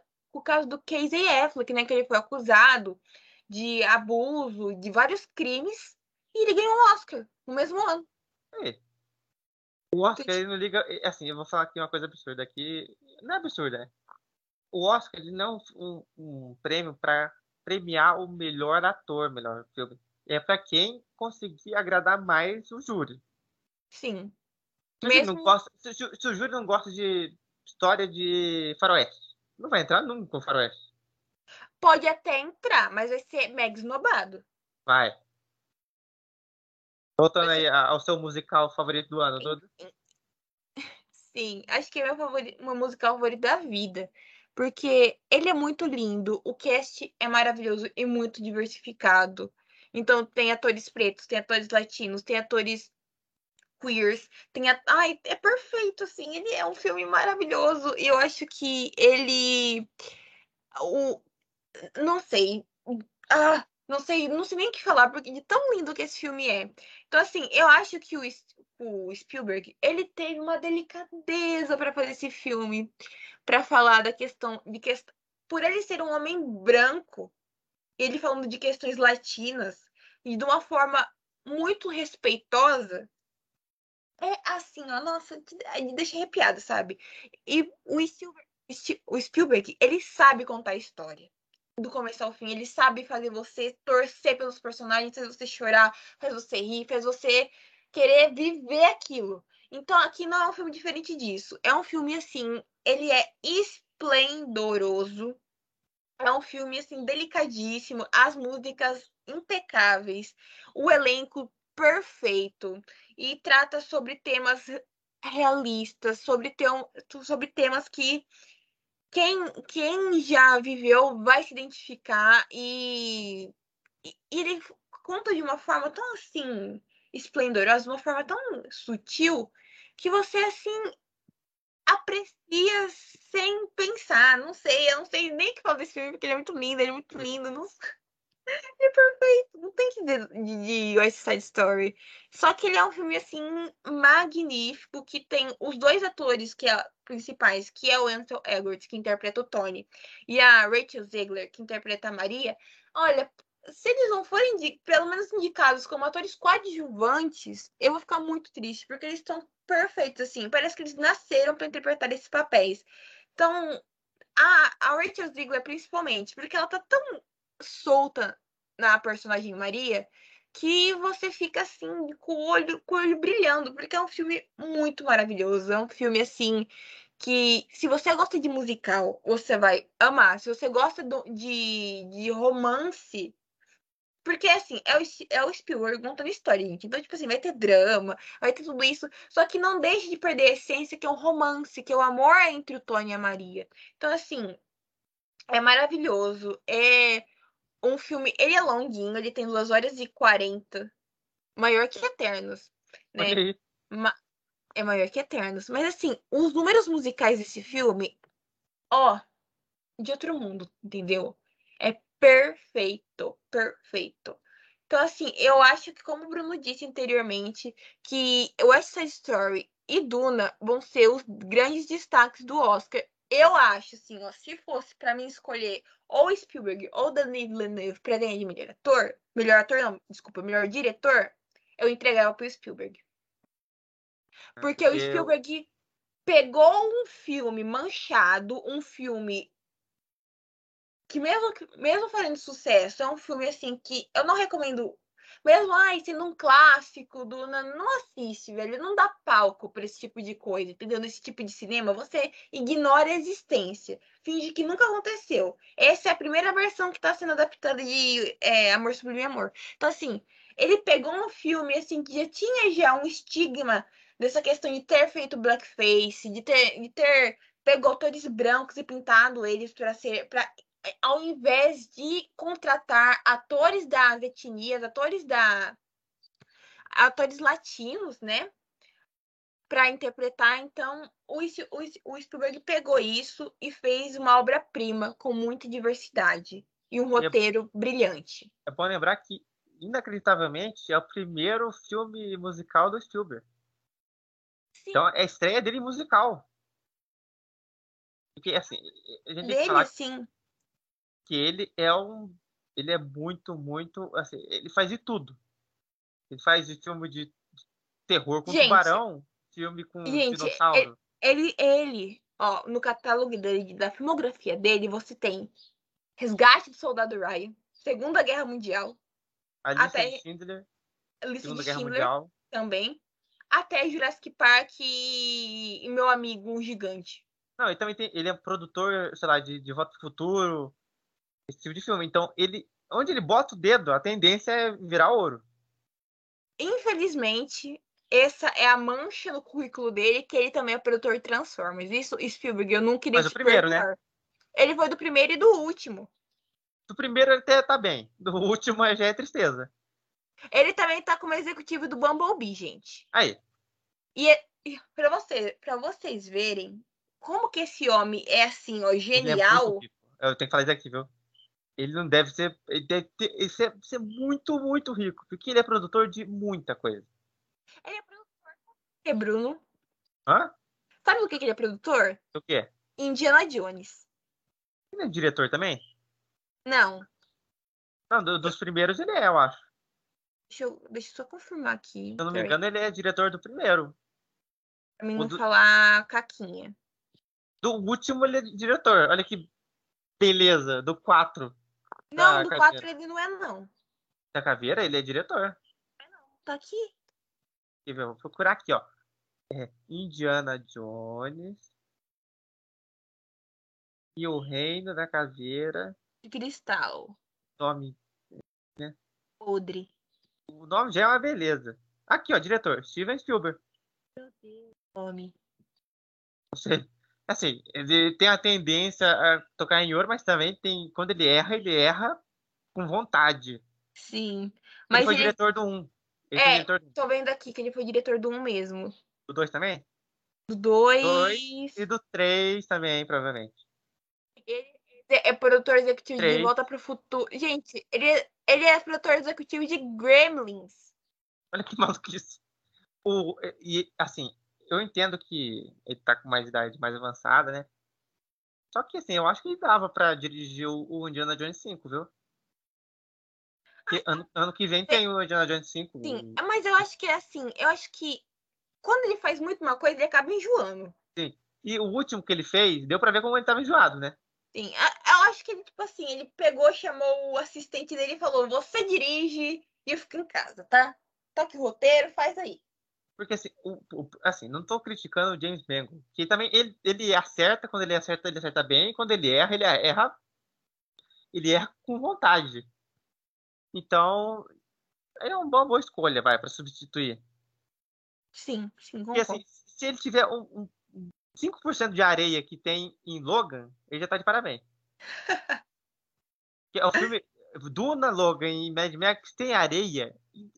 Você sai do cinema com areia na meia. Chacoalha na roupa. Mas se você for viajar pra praia. Porque assim, Mas- quando você vai, é impressionante. Quando você vai viajar pra praia, é, você não, não sei como. Sai areia do ralo, sai areia da torneira. Eu não sei. Você, Mas- chega, você chega aqui na sua cidade, você chega com a areia da praia. Mas só para concluir aqui o, o raciocínio de West Side Story, eu acho que o, o Spielberg, ele é um excelente contador de história. Na minha opinião, na minha humilde opinião, ele é o melhor diretor de todos os tempos. Não sei se você concorda, Bruno. É, Sim, se você pegar e contar eh, os filmes bons dele, o saldo é positivo. Então, para mim, ele é um dos melhores diretores de todos os tempos. O. Ou o melhor diretor de todos os tempos, porque ele sabe contar uma, várias histórias de vários estilos diferentes e não perde a qualidade dos filmes que ele é roteirista e que ele é o diretor, tá? Agora, se ele não é o diretor, não é o roteirista, tem- temos aí um problema, né? Mas enfim, é, ele aqui ele brilha muito. Eu acho que vai ficar entre ele e Denis Villeneuve na questão de melhor diretor. Mas eu acho que pode ser que vá para ele Pela carreira, né? pela carreira e também pela questão do primeiro filme, da, da, da primeira bomba de Chernobyl, também ter Ganhado. arrebentado no Oscar da, daquela edição, da época que ele foi lançado, né? Então, não sei. Pode pegar os votantes da academia pela nostalgia e pela campanha que tá muito forte. Pode ser. Pode ser. Então, quando sai, nós vamos fazer um, um cast sobre o Oscar, né? Tem dos indicados, a gente Dos falar indicados. quem a gente. Igual o do M, que a gente soltou, a gente vai falar quem que a gente acha que vai ganhar. Nossa aposta. Então, Sim. assim, foi um ano, 2021 foi um ano com saldo até que positivo para conteúdos, tanto de jogos, filmes e séries, né? É No outra geral. retomada do conteúdo de mídias. É, É, esse é o resumo do ano. Então, foi um ano legal. Eu acho que teve sim filmes ruins, sempre vai ter, isso é óbvio. Todo ano tem. Só que o saldo foi mais positivo do que negativo. Eu espero que o ano de 2022 continue nesse, nesse nível, né? Porque vai vir muitas séries da Marvel, séries da DC também, filmes da Marvel, filmes da DC, que tem tudo pra ser assim. É o ano, se, se, eu não me engano, é o ano que tem mais coisas de, de, de história em quadrinho em muito tempo, viu? O pessoal DC tem acho que quatro filmes de, de herói e tem. E um- uma série. Não, uma série que vai assistir. Porque tem aí, sei lá, Titãs, tem um monte de outra série. Então é um ano cheio, lotado. Lotado. Então, nós aqui do, do cast desejamos que você tenha um excelente 2022, né? Que seja melhor que 2021, que não é uma. E- uma- Que, É. o, que o Coronga finalmente acabe. Que outras coisas acabem também, né? Que a Como- gente vai falar aqui. Vamos torcer para a franquia de Venom não sair do papel. Eu acho que vai. Infelizmente, né? Essa porcaria faz dinheiro. Tem fã que, que gosta. Assim, se eu tivesse dinheiro lá, eu ia ficar feliz também. É. Como eu não Fazer- tenho, eu não tô feliz. Fazer 500 bilhões. É, 500, desculpa, 500 milhões. 500 por bilhões, aí o James Cameron ia, ele ia morar dentro do Titanic. 500 milhões por filme. É, ó, tá bom. Tá Ah, ótimo. Gastaram, Uh. gastaram 150, recebeu 500, tô feliz. É, nossa, pagou as contas já. Pagou já o, Claro. o cafezinho do, do Tom Do Tom Hardy. Hardy. Pronto, é. Então que esse ano esteja boas coisas, eu tô com expectativa altíssima pra Doutor Estranha, pra The Batman. Isso. Tomara que sejam correspondidas, né? Sim. Então é isso, pessoal. Até a próxima. Tchau, É. tchau. Tchau.